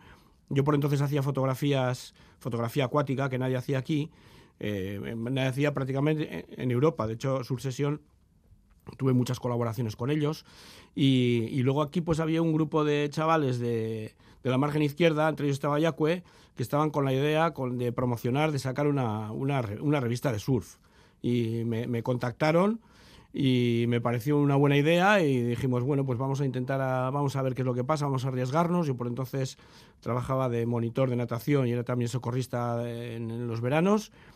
Y, y al final pues hicimos un grupo de tres que nos animamos, que fue Yacue, fue eh, Borja Peñañori y, y, y el Menda Lerenda. Y así eh, sacamos el primer número, eh, aquel mes de junio de 1987, y funcionó súper bien, fue un bombazo y, a partir de entonces pues bueno, fuimos, fuimos editando la, la revista número a número que contaba un poco la realidad o lo que nosotros pensábamos que era la realidad del surfing en aquellos tiempos. Había muchos reportajes sobre campeonatos y tal, lo que pasaba en el verano, que eran un tubo realmente, porque los campeonatos, pues, hombre, si los vives en directo como ahora, pues tiene mucho interés, pero saber los resultados de un campeonato que se ha hecho en Galicia eh, tres meses, dos meses después, pues, pero bueno, era, era lo que había y la gente se enteraba así de todo. Sí, porque es una revista bimensual, bueno, que 360 continúa hasta hoy en día, ya hemos dicho que ya lleváis 209 números y además, bueno, pues volviendo de nuevo a esos orígenes, eh, sí que cuando estabas como fotógrafo acuático, que ya has dicho que fuiste pionero en ello, pues eh, pasabas también las fotografías no solo para vuestra revista 360, sino también para la revista de Biarritz Surf Session. Y en cierta ocasión, lo comentas en este libro de gran formato, estuviste, conociste a Jet Devine, que es el editor de fotografía de la revista Surfer, que era como conocer igual a Dios en ese momento. En ¿no? aquella época era conocer a Dios. De hecho, ahora tengo, todavía tengo relación con él y con su hijo. Su hijo estuvo en mi casa también aquí, una temporada, estuvo haciendo ahí un, un máster aquí. Eh, con Jeff Divine fue un poco, bueno, yo tenía mucho, yo sabía que la meca del surf estaba allí en California, que había que ir allí, que había que ver cómo era Surfer Magazine, eh, conocer a los fotógrafos, porque sabíamos que necesitábamos colabora- colaboradores, eh, fotógrafos colaboradores eh, americanos para tener un material decente de Hawái, de todo aquello que, que se veía, eh, y marché para allí. Y fui con la intención también de hacerme una carcasa acuática para, para meter la cámara de fotos, porque hasta entonces trabajaba con una funda de plástico que se me rompía cada dos por tres, cuando había un temporal un poco grande, con olas grandes, pues tal, se rompía. Se Y rompía y en todas las máquinas ya no servía para nada. Adiós, nada. O sea, que te la jugabas cada vez que te me la jugaba. Lo que pasa es que mm, eh, las dos máquinas que rompí, pues eran una era una una alemana digo una rusa que no me acuerdo cómo se llamaba, un cacharro ahí, un trasto y la otra una yasica bastante vieja, vulgares que no, no, no tenía mucho precio, pero bueno, pero una avería. Entonces fui a hacerme esa carcasa allí y antes de ir eh, hablé con, con Sursession, yo tenía ya bastante relación con el director de Sursession, tal Pierre Gascon, y Pierre Gascon me puso en contacto con Jeff Divine y me dijo, vete a, y habla, vete de parte mía donde Jeff Divine, pide una cita con él, llamas ahí por teléfono y te recibirá. Y efectivamente fui allí, a donde Jeff Divine, y pedí una cita con él, me recibió, no tenía tampoco mucho tiempo, pero le dije eso, que venía de parte de Pierre, que estábamos abriendo una revista nueva en España, no sé qué, y que, y que, que bueno, que necesitaba hacerme una carcasa acuática y tal, y le enseñé el- un boletín de suscripción que habíamos eh, impreso para, para, ya, para conseguir suscriptores antes de sacar la revista. Y en el boletín de suscripción había una foto de Mundaka, que aunque estaba un poco desenfocada, era un fotón, de, una foto acuática. Y claro, las fotos acuáticas eran muy valoradas entonces. Y me dijo el tío, ¿y esta foto de quién es? Y le dije, pues esta foto es mía. Y, ah, y ahí cambiaron las tornas. Y dijo, joder, pues me interesa material de este. Si tienes ahí de Mundaka y no sé qué, me interesaría mucho. Y dije, bueno, pues ya te voy a, te mandaré material y lo que haga falta y tal. Entonces él ya me recomendó a este, a, a un chico que era un fabricante de carcasas en, en el sur de California, en Carlsbad, un tal Ron Barbis. Fui allí y me fabriqué allí la carcasa. Y allí conocí también a la gente de la revista Breakout y a otra persona con la que tengo muchísima amistad desde entonces, que es John Foster, que fue el director eh, de la revista Transworld, eh, Snowboarding. Y bueno, y a partir de ahí pues fui haciendo un poco... eh, luego empecé a ir una vez por año a California, como ya tenía amigos pues tenía sitio donde quedarme, eh, y fui conociendo a muchos fotógrafos, me introdujeron un poco pues en el en el Wine Dancing Surf Club, en gente así muy, muy, muy, muy californiana y tal. Y, bueno, eh, estuve también en Hawái y así pues contacté con muchísimos colaboradores y, y desde entonces pues, pues eso, ya conseguimos un pool de colaboradores bastante importante para la revista. Era el momento también en el que Mundaka se estaba haciendo mundialmente famosa, la ola de Mundaka, que venían los australianos desde, fíjate, desde las antípodas a surfearla. Y luego, Sí. claro, llegó todo esto a California. Sí, También sí, de sí. que Mundaka había una ola excepcional. Decían que era la mejor de Europa. Sí, eh, Mundaka formaba parte de lo que llamaban los extranjeros eh, la hippie trail, que, era una especie de, de sendero hippie que hacían ellos, sobre todo australianos y americanos, que alquilaban furgonetas en Londres o en o en Ámsterdam, las Volkswagen, esas combi, y bajaban con ellas por Francia, bajaban a Mundaka, era sitio obligado en otoño, y luego ya cuando ya acababa el otoño, empezaba el invierno, eh, bajaban hasta Portugal y luego a Marruecos. Eh, y, y Mundaka era un sitio que, bueno, en aquellos años ya había dejado de ser secreto, pero hasta los años 70 era como tabú y tal, Mundaka, no, no se conocía, hasta que salió un reportaje precisamente en Surfer Magazine eh, bastante potente de Mundaka y pues se descubrió al mundo. Y algunos de los surfistas profesionales que empezaron a venir por aquí eh, declararon que era la mejor, la mejor ola de Europa. La mejor ola de izquierda y de Europa es, es la ola de Mundaka. Y realmente, cuando en, a finales de los años 70, cuando empezamos a ir a Mundaka, eh, aunque ya había habido eh, surf- los primeros surfistas tal vez que la descubrieron eran de aquí, porque fue pues eh, eh, Raúl Durdil, uno de Baquio y tal, ya en el año 68 la surfeó, pero cuando empezaron, los que la hicieron popular eran esos extranjeros que llegaban por, eh, por Mundaka en los años, pues eso, a mediados de los años 70. Ibas ahí en septiembre, octubre y estaba todo plagado de, solo había australianos y californianos. Y algún surfista de aquí, no, no había... Ya que de paso estos australianos y extranjeros, ingleses y demás, que venían de fuera, pues muchas veces vendían las tablas, ¿no? Y los trajes de goma, porque aquí, claro, no había, no había todavía mm, Bueno, sí, es que... industria de esto. la- eh, a comienzos de los 80, desde luego, finales de los, finales de los 70 y comienzos de los 80, eh, la forma de conseguir tablas de surf era a, los, a gente que venía por aquí con furgonetas cargadas de tablas. eh, cargadas de tablas o algunos con sus propias tablas que al marchar eh, las vendían. Entonces, Mundaka a veces se convertía el parking en una especie de, de- de feria al aire libre de, de material de, de segunda mano. Pero luego también por todo Portugal, Marruecos, por ahí, pues conseguías tablas a partir de ellos, porque todavía entraban muy pocas tablas aquí. Y las tiendas más importantes estaban en Francia, pero por entonces ir ahí a Biarritz y tal era un viaje muy largo, era caro y bueno, justo se habían abierto las fronteras. Porque ten en cuenta que hasta, pues eso, que acabó la dictadura, pues aquello era como otro, era, era otro mundo. Entonces era solo para gente privilegiada y que tenía mucha pasta. Javi, además de viajar a California para ver cómo se movía el Mm. mundo del sur, que ahí era la meca, y Hawái también, bueno, pues además de esto también estuviste por las montañas rocosas de Colorado. Esto fue en primavera del año 1987 y fuiste para conectar con uno de los pioneros del, del snowboard en Denver, o con los pioneros, ¿no? De ahí nació en las montañas rocosas el snowboard. Eh, sí, ellos, bueno, eh, lo que se dice es que el snowboarding fue un tipo de surf que empezó a hacerse en las montañas rocosas por primera vez. Nosotros, bueno, yo coincidiendo con uno de los viajes que fui a California, yo tenía un amigo que era nadador y que estaba eh, becado en la Universidad de Denver y, estudiaba allí en la universidad. Entonces quedé con él y, y fui, viajé de California a Denver, eh, aquel, aquella primavera creo que fue, y allí él me puso en contacto con una asociación, bueno, con un grupo de, snowboarders que subían ahí a las montañas a hacer snowboard, que estaban patrocinados por la primera marca así que importante que había de tablas de snowboard, que se llamaba Barfoot, que era, era una marca de ahí eh, de Colorado. Y, y, bueno, eh, me junté con ellos, me subieron ahí a un sitio que se llama Lowland Pass, que estaba cerca de, un, de un pueblo que se llama Boulder. Eh, fue un viaje eh, para mí maravilloso porque, no sé, era eh, aquel Estados Unidos del interior con aquellos coches gigantescos, grandes en la autopista. Íbamos a toda velocidad persiguiendo, aunque las, las normas de velocidad eran bastante estrictas, íbamos detrás de los coches que, te- que llevaban detectores de estos de, de velocidad, entonces íbamos detrás de, ellos- de ellos a todo meter y subimos allá a las montañas rocosas y fue mi primer contacto con el snowboarding. Hice un reportaje de ellos, les saqué unas fotos ahí bastante guapas que aparecieron en el número, creo que fue en el número 2 de, de la revista.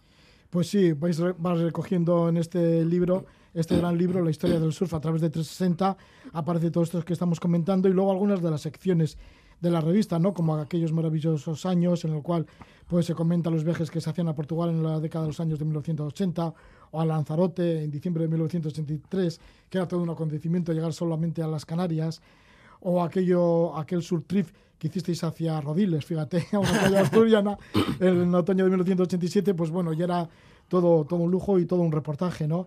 Y bueno, pues en- también está la sección de relatos con lo que has nombrado, lo- la Hippie Trail, ¿no? Lo que suponía esta ruta surfera alternativa a la Hippie Trail por Portugal, Marruecos, Canarias. Y luego están también los redactores, redactores de relatos. Ahí está Willy Uribe, Sí. que tiene también libros sobre, sobre sur, como Crónicas del Salitre, y Es otros. y sí, es gente que ha trabajado mucho tiempo con nosotros, haciendo relatos y tal. Willy Oribe es un colaborador durante muchos años y la verdad es que él es, es un escritor excepcional. Luego ha, ha publicado también varios, varios libros de, de relatos y novelas. Y luego también está Eduardo Sáenz de Amilibia. Eh, este estaba, aunque es, es surfista, pero bueno, estaba más relacionado con la, con la movida scatter y, y bueno, hasta, eh, sigue colaborando con nosotros hasta, hasta la fecha de hoy. Es gente muy, muy reputada, pues bueno, que ha trabajado mucho. Yo lo que quería era pues hacer, dar un pequeño homenaje más o menos pues a la gente que, que ha sido, digamos, eh, bastante, digamos, decisiva en el, en el caminar de la revista durante todos estos años. Sí, y aparecen relatos propios tuyos, alguno propio tuyo. Por ejemplo, cuando empezaste en Soplana de socorrista en el verano de 1977, luego continuaste también en la playa cercana, el de a Soplana, La como es el de la Salvaje, hasta 1982. Y fíjate, vas comentando cómo estabais equipados los socorristas, porque no teníais casi nada, ¿no? Solo las, las aletas y vuestras propias tablas, para rescatar Sí. a toda la gente que, Sí. que andaba ya allí medio ahogándose. Era todo mucho más básico. Las tablas eran nuestras. Sí que compró la Federación Vizcaína compró dos tablones eh, en Barlan, en, Biarritz, uno para la playa de Sopelán y otro para la, Salvaje, pero eran bastante pesados, los dejamos en la orilla. Pero lo demás utilizábamos nuestras tablas. Teníamos ahí nuestras tablas y, tablas de más gente que llegaba por allí. Dejaban ahí, dejamos ahí todas las tablas y fíjate cómo eran aquellos tiempos que los chavales venían a pedirte, oye, ¿me dejas la tabla? Y decíamos, sí, bueno, chaval, coges a la roja y tal, y, y- y surfeaban con ellas se intercambiaban las tablas, era una movida completamente diferente a la de ahora. Sí, bueno, pues vas comentando un poquito cómo eran aquellas épocas y luego también viajes que has realizado, ¿no? Bueno, hemos hablado de California, hemos hablado de las montañas rocosas en Denver, pero también a Guatemala y El Salvador para descubrir unas olas que ahora son, bastante famosas también. Eh, Sí, bueno, en El Salvador de hecho se ha hecho un campeonato del mundo de internacional, de- de- del, claro, internacional, el campeonato del mundo de la, de la ISA, que, sirvió para, para coger seleccionados para llevar a la Olimpiada. El Salvador está apostando mucho por el, por el surfing y tiene unas condiciones muy buenas. En Guatemala no son tan buenas, pero bueno, hay muchísima playa. Eh, lo que pasa es que cuando estuve yo allí, hace ya unos cuantos años, el ambiente era muy, muy raro, era, eran países muy peligrosos. Yo pasé miedo. Ahí hubo un momento que pasamos, tuvimos ahí un- una movida en el centro de Guatemala, justo cuando estábamos volviendo hacia el aeropuerto, que es la primera vez que me ve que un, que un soldado militar me pone una, un revólver en la cara. Y, joder, y, ¿En la misma cara? Sí, sí, me lo puse así delante. Y estábamos buscando, nos habíamos perdido y estábamos buscando el aeropuerto. eh, nos pararon ahí en un control y, y pasé un poco de miedo. Había, todavía, había muchos grupos paramilitares, había un ambiente muy enrarecido, habían matado muchísimos indígenas. eh, el tema no, era, no, era, no eran países seguros para, para viajar. Eh, pero bueno, descubrimos olas y hicimos un viaje muy, muy interesante. En parte por eso lo he, he destacado ese viaje, porque fue de los, de los viajes donde he pasado algún peligro, digamos, real. Sí, luego también estuviste en Jeffreys Bay, pero bueno, este peligro era de otro tipo, era con los tiburones, en Sudáfrica. Me dio, no vi ninguno, pero lo que pasa es que a las mañanas, al amanecer, se veía que estaba el agua llena de bichos ahí. Salían unas ballenas, bandadas de delfines, y luego te metías al agua y yo estaba allí sacando fotos. Y, y se veía todo el fondo como la, la roca es negra, pues se ve el fondo así como oscuro y todo se mueve, ahí está lleno de bichos.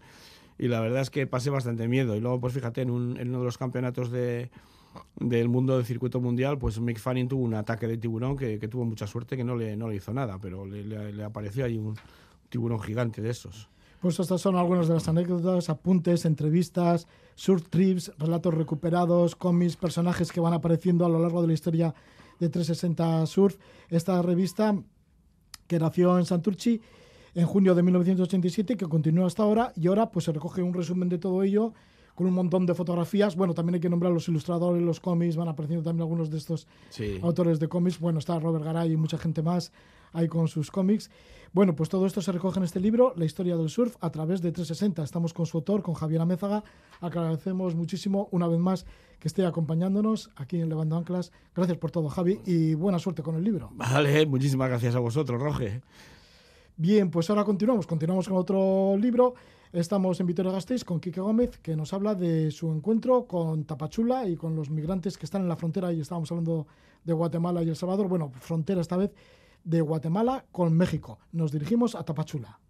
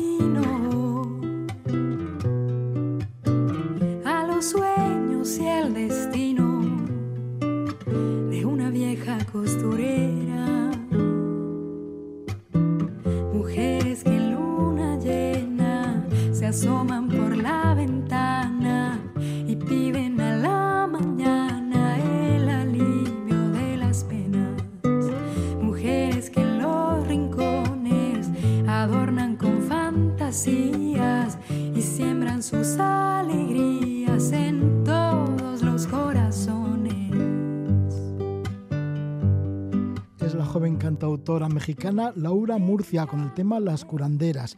Nos acercamos al sur de México. Vamos a la ciudad de Tapachula. Está ubicada casi al pie del volcán Tacaná, en el sur de México, en la región de Soconusco, en el estado de Chiapas, frontera con Guatemala. Es conocida como la perla del Soconusco. Dicen que es la capital económica de Chiapas, pues es la puerta de entrada hacia Centroamérica. En la actualidad también es un enorme muro de contención. Migrantes de todo el mundo esperan cruzar todo México dirección a Estados Unidos, pero se ven atrapados en Tapachula.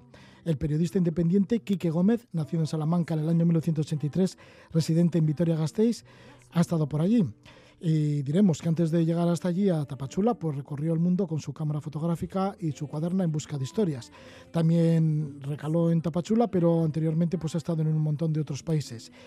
La historia de Tapachula y lo que ha fotografiado y ha recogido en su cuaderno, pues ahora se ve fruto de ello en un libro que lleva el título de La perla se convirtió en muro.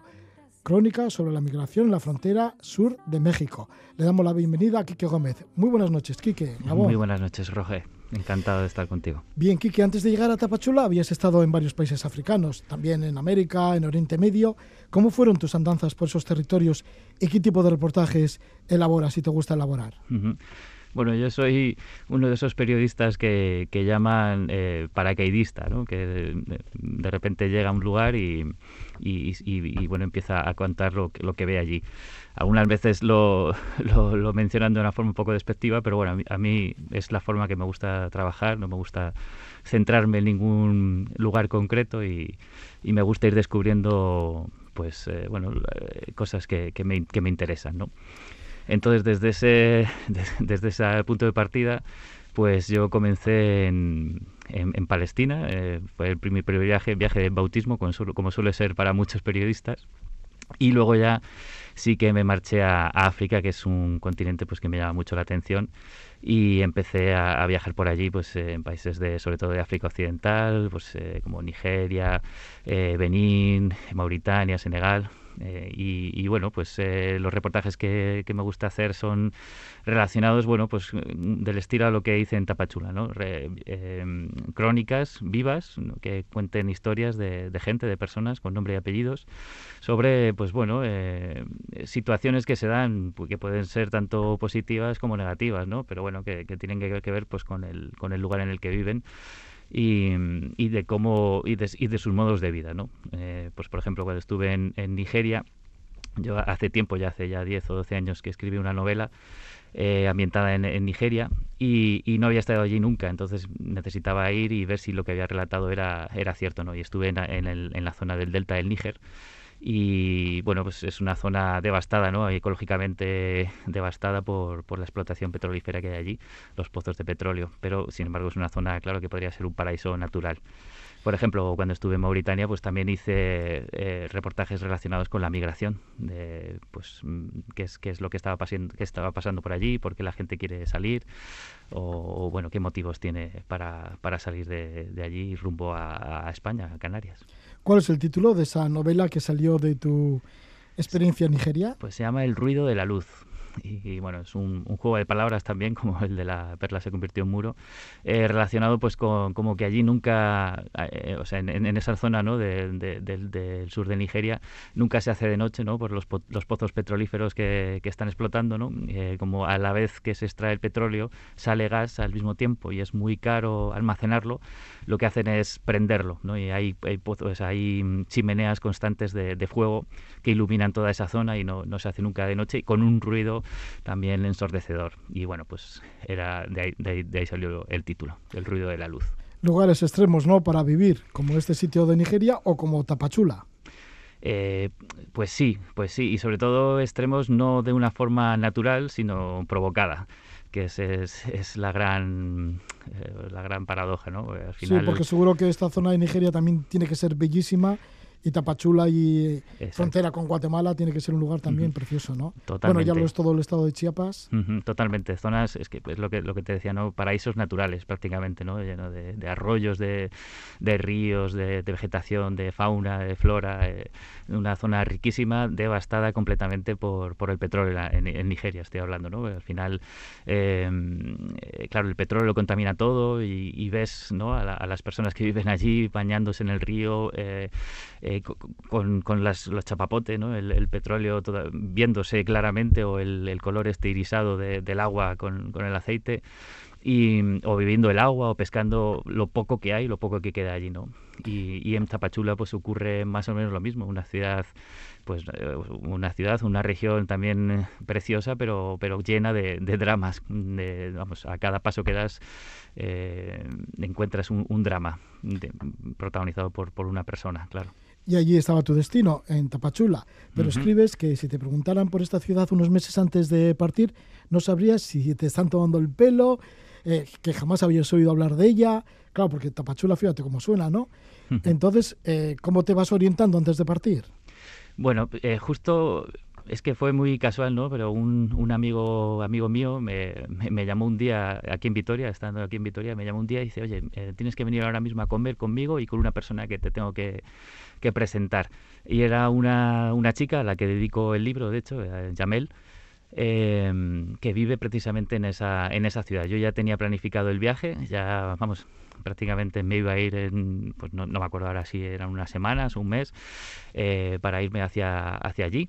Y de repente conocí a esta chica. Claro, eh, la suerte que es eso, que de repente una persona que vive en esa ciudad te ponga al corriente de más o menos todo lo que está sucediendo por allí. Para, para mí fue una, una iluminación y fue, un- una, fue una suerte, vamos, desde luego. ¿Qué representa Tapachula en los puntos de, concentra- de concentración de migrantes, no solo del continente americano, sino de todo el mundo? ¿Es uno de los mayores puntos? Eh, es uno de los mayores puntos, eso desde luego, pero para mí la, la sorpresa o, la, o, lo más importante de Tapachula es que es como un eh, es un arquetipo, ¿no? O sea, un, eh, el- es la ciudad con la que se explican todos los, flujos migratorios de este, de este siglo, ¿no? O sea, allí están concentrados todos los motivos por los que una persona puede querer o necesitar eh, marcharse de, la ciudad o en el lugar en el que ha nacido. Allí está concentrado todo, ¿no? Yo lo comparo mucho con lo que sucedió pues, en primavera, verano en Canarias, ¿no? En el, el muelle de Aguineguín. eh, con lo que está pasando en Tapachula, ¿no? que son al final cárceles a cielo abierto, Tapachula o lo que era Canarias, eh, pero claro, la migración que llega a Canarias es migración africana, diría que en un 100%. La que llega a Tapachula es un crisol de, culturas de todas las partes del mundo. Aparte de todos los países africanos, había gente allí de la India, de Pakistán, Sri Lanka, en fin, de palestinos. Había gente de, todos los países del mundo y con todo, con ca- cada uno de ellos no con un, motivo que podía explicar perfectamente para hacer una lista de todos los motivos por, los que una persona eh, necesita eh, salir de su hogar. ¿Cuáles son algunos de estos motivos? Bueno, que viene gente allí, a, fíjate, a Tapachula desde lugares tan lejanos como pueda ser, has nombrado, Sri Lanka o de cualquier país del continente africano. Eso es. Pues el, el principal y al final... Perdona, y aparte Sí. de los de Centroamérica, que están más Eh, cerca. sí, eso es, por supuesto, sin olvidar a los Centroamérica. De hecho, Honduras siempre es el, el país del que más migrantes llegan, o sea, siempre. Ahora mismo están los haitianos y hace unos meses eran africanos o cubanos, pero sí es cierto que Honduras siempre al final es el, el primer eh, receptor, de- el país receptor de, me refiero a Tapachula, hondureños son los principales que llegan a Tapachula. Y el, y el motivo principal al final es como el que vertebra casi todos, es el tema climático. O sea, al final todas las personas llegan a Tapachula o huyen de sus ciudades eh, por, por- por un tema climático en, en la base. Luego ya pues puede haber guerras, puede haber eh, gobiernos corruptos, puede haber mm, bueno deseos de mejorar su vida sin, sin más, sin ninguna explicación más dramática. Eh, bueno, es, es ese tipo de ese tipo de explicaciones, ¿no? Que todos más o menos conocemos o que tenemos en la mente, pero el principal y el que más está creciendo es el, el tema climático. O sea, zonas pobres por la sequía. Ujú. Sequías, al final, eh, bueno, monocultivos, eh, eh, bueno, deforestación. eh, ahora mismo, eh, bueno, no sé decirte, no se me viene a la mente más, pero bueno, puedes hacerte una, una idea, ¿no? Sí, porque en tu libro, además, recoges la crónica de lo que estás viviendo allí, pero también entrevistas a mucha gente, ¿no? Vas contando la historia de muchos de estos migrantes, de cómo han llegado a Tapachula y qué es lo que esperan, cómo ha sido su pasado.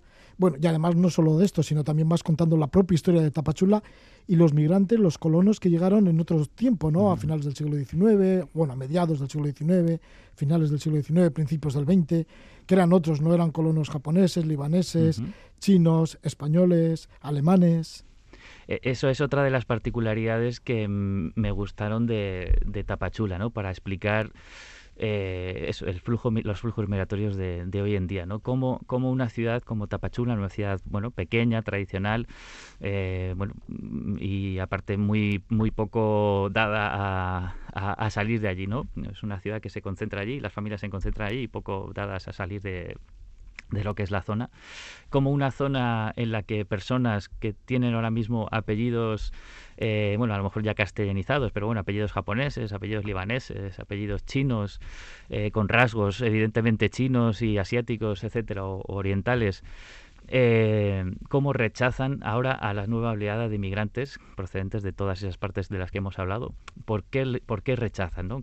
¿Qué es lo que ha pasado? ¿no? Si, si tu abuelo o tu abuela eh, llegó de la misma forma, por los mismos motivos por los que ahora llega esa persona que estás viendo dormir en, en el parque o que estás viendo eh, pedir en, eh, alimentos en una ONG, ¿por qué, ¿por qué se rechaza eso? ¿no?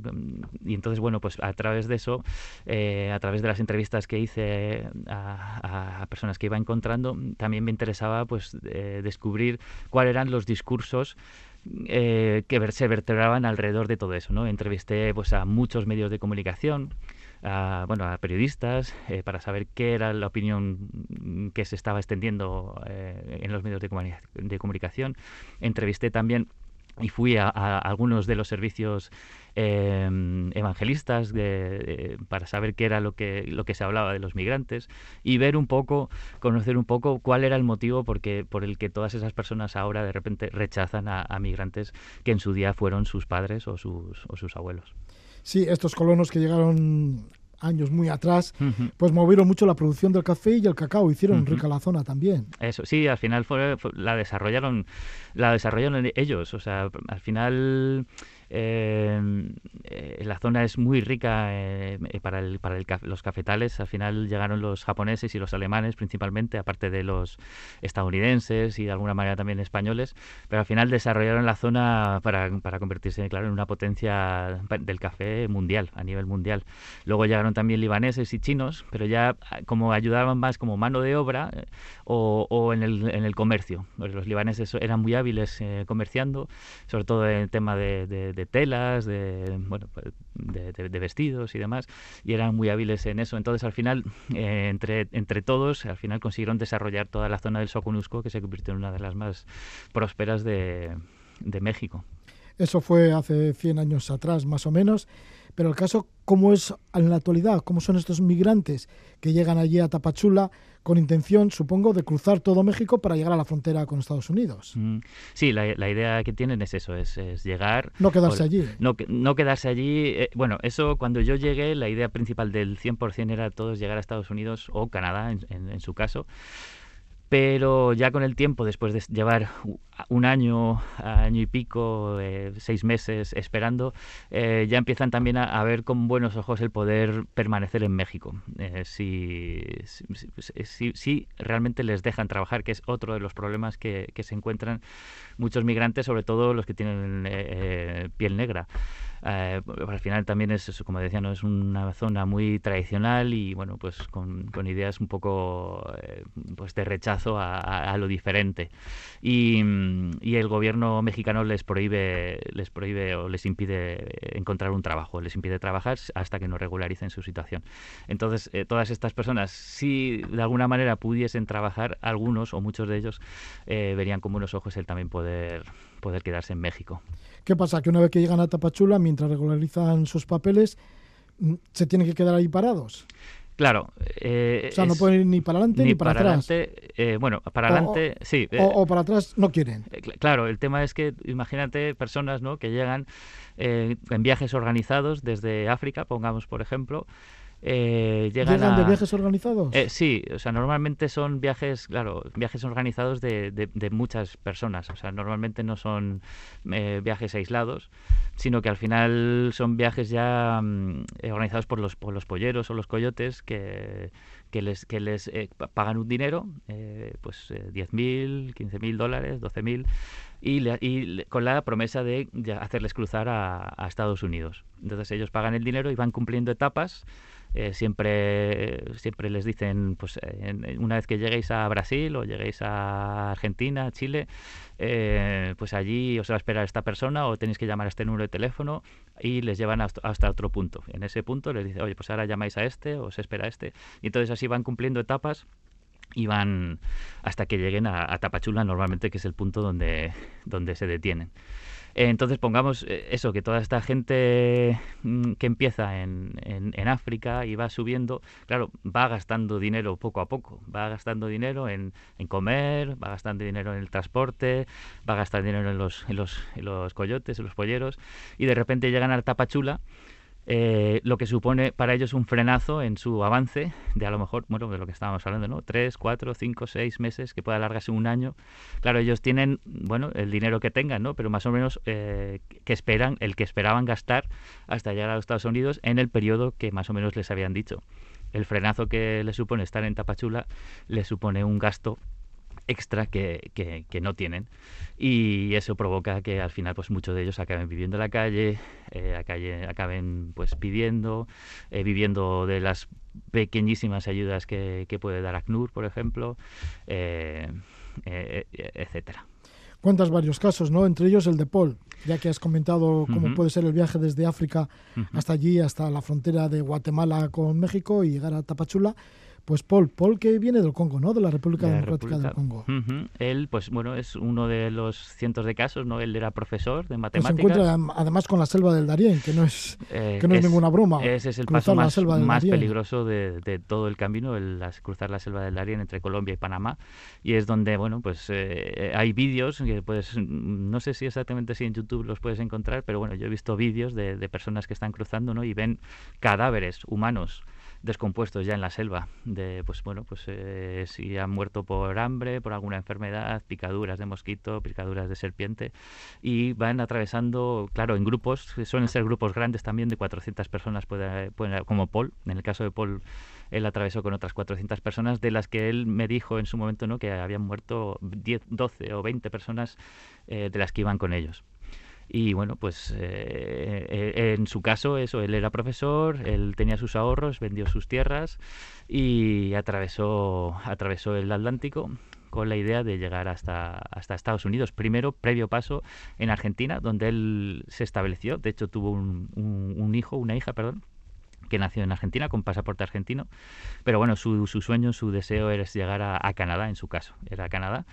Y bueno, pues es, es su, esa es su, su trayectoria, ¿no? Y de repente llegar a Tapachula y encontrarse con, con lo que se encontró, ¿no? Con la cárcel, ¿no? De la que estamos hablando, la cárcel a cielo abierto, de la que no se podían ir para, para adelante. Y sí que les permitían regresar por la frontera más cercana. Evidentemente, como te decía, ¿no? Toda esta gente ha gastado todos sus ahorros, no tiene dinero, no tiene energía, no tiene fuerza para de repente ahora a hacer, ponerse a desandar el camino, con lo que se supone, ¿no? Volver a atravesar la selva del Darién y volver otra vez a su, a su país. Otro caso que has conocido y lo has registrado en tu libro. Estamos hablando del libro La perla se convirtió en muro, crónicas sobre la migración en la frontera sur de México. Y estamos con su autor, con Quique Gómez. Bueno, Quique, pues otro de los personajes es Sofía, que justamente es además la, la primera ¿no? que aparece. Sofía, que tiene 18 años, es hondureña, residía en Florencia, en Italia, donde llegó de pequeñita huyendo de la violencia de las maras con su madre. Fue de vacaciones de nuevo a su país de origen, a Honduras, y le secuestraron a su madre. Así, así es. Llevaba cuatro años sin saber quién se la llevó. Y lleva, sí, bueno, ahora mismo ya, ya son seis años los que lleva sin, sin saber eh, dónde está su madre, si O está sea- viva o si está, eso es. Joder, pues fíjate qué drama, ¿no? O sea, que tú, te, la madre de Sofía, se marcha de Honduras con su hija con- y, y vive ya en Florencia, tranquilita y demás, se supone. Y luego se va de vacaciones a Honduras y ahí desaparece. Ahí- así es, esa es su historia. De hecho, bueno, claro, yo ¿Pero qué pasa? ¿Que se vengaron de ella o tuvo alguna amenaza o algo? Sí, eh, eh, claro, el tema no es no, me aclaró mucho los, los motivos. Evidentemente, claro, eh, es una familia no es una familia de clase media hondureña, ¿no? Una, una familia que puede irse a, a vivir a, a Italia, a vivir a Florencia eh, de una forma más o menos cómoda. No es una familia de clase media en Honduras. Entonces, bueno, pues probablemente eh, estuviesen al tanto de, de quién había llegado y, bueno, la familia también no era una familia muy muy unida, ¿no? Eh, también lo relato en el libro, ¿no? Como ahora todos la- los, los familiares de Sofía, pues eh, se peleaban un poco por esa herencia que había dejado en el aire la desaparición de su madre. Entonces, bueno, yo no me centro tanto en, los motivos por los que pueden o no secuestrar a su madre, sino me centro en, la historia de Sofía y en cómo una niña de, de 14 años de repente se queda, se queda huérfana, porque su padre también había desaparecido antes de forma voluntaria, eh, sin, sin querer saber nada de ellas. Y, y entonces de cómo, cómo, cómo empieza una vida, ¿no? Cómo se hace mayor de repente, ¿no? Eh, teniendo que huir de su país a- a México, en este caso. Y ahí está en México y resulta Y- sí. que se quiere quedar allí, en Eso es, porque ella, sí, sí, ella tiene su No quiere pasaporte volver a italiano. Ella, ella podría volver en el momento en el que quisiese, pero su deseo es, y a día de hoy es así, eh, permanecer en Tapachula y, y poder ayudar a migrantes que, como ella, pues, pues eh, han sufrido ciertos tipos de violencia. Y ella además está colaborando con los migrantes, ¿no? Allí. Sí, a- eh, bueno, además su, yo, yo conocía a, la psicóloga que la atendió, claro, cuando, cuando, cuando no quería ni siquiera hablar de lo que le había sucedido, ¿no? De repente llega una niña eh, por allí, por el servicio jesuita de, ayuda al refugiado, y, y- y, bueno, pues eh, no, no quiere hablar de lo que le ha sucedido y tal. Entonces es un proceso muy largo hasta que por fin ella puede, puede hablar de lo que, de lo que pasó con su madre. Mm, De hecho, para, yo me siento muy afortunado también de, de- de poder hablar ha- hablado con ella y que ella me contase su historia de una forma pues natural y, y abierta, ¿no? Es- eh, son es- bueno es- esas cosas ¿no? que tenemos los periodistas siempre de, de tener que dar gracias por porque la gente nos, nos abra su, su corazón, ¿no? Y que nos cuente su vida mm, eh, o que se exponga, ¿no? Al final. Sí, así. te narró su historia Sofía, te narró su historia Paul, también otros muchos personajes. Y al cabo del tiempo, al cabo de un año, vuelves a contactar con ellos y el lector sabe cuál, qué es lo que ha sucedido. Mm. Si Sofía continuó, si volvió a Florencia, si sigue allí en, en Tapachula, si Paul llegó a Canadá o no llegó, que era su ilusión. Bueno, pues todo esto lo podéis saber a través de este libro. La perla se convirtió en muro, crónicas sobre la migración en la frontera sur de México. Quique Gómez está con nosotros, el autor. ¿Cómo conseguir el libro, Quique? Bueno, eh, la, la forma más sencilla es entrar en la página web de la editorial, es en libros.com y allí, bueno, pues en el buscador, eh, pues escribir Perla, por ejemplo, y, y ya aparece sin ningún problema. Muchísimas gracias por estar con nosotros, Quique Gómez, desde Vitoria Gasteiz, periodista, y que te acercaste allí a Tapachula, a la frontera sur de México. Hay esa frontera de Guatemala con México en la cual se concentran muchísimos migrantes y es un punto álgido dentro de la migración mundial. Así que gracias por comentarnos un poquito cómo está la situación por allí, por Tapachula. Muchas gracias a vosotros.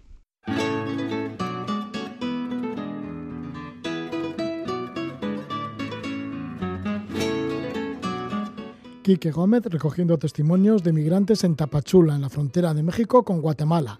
Nos retiramos. Lo hacemos con la veterana cantante y rockera brasileña Rita Lee. Nos da una lección con esta canción. Lleva el título de Amore e Sexo. Que disfrutéis dulces sueños.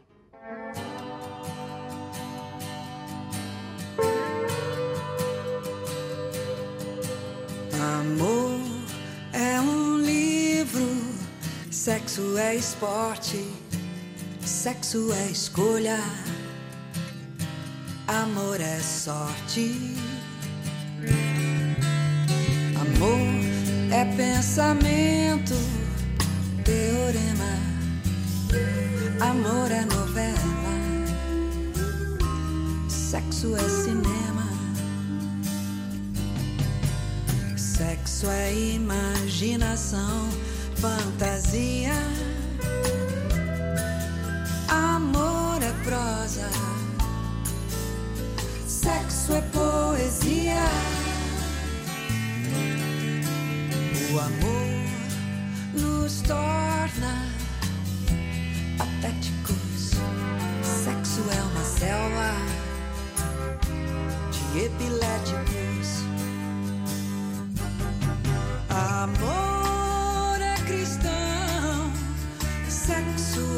Sexo é pagão. Amor é latifúndio, sexo é invasão. Amor é divino, sexo é animal. Amor é bossa nova, sexo é carnaval. Oh, oh, uh. Amor é para sempre. Também. Sexo é do bom. Amor é do bem. Amor sem sexo é amizade. Sexo sem amor é vontade.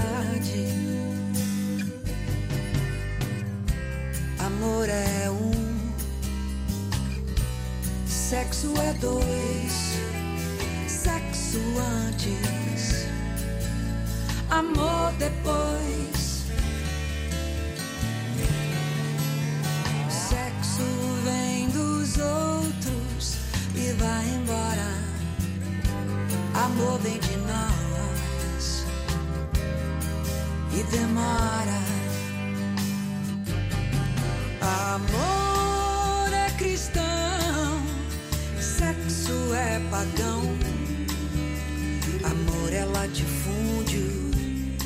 xoay và giang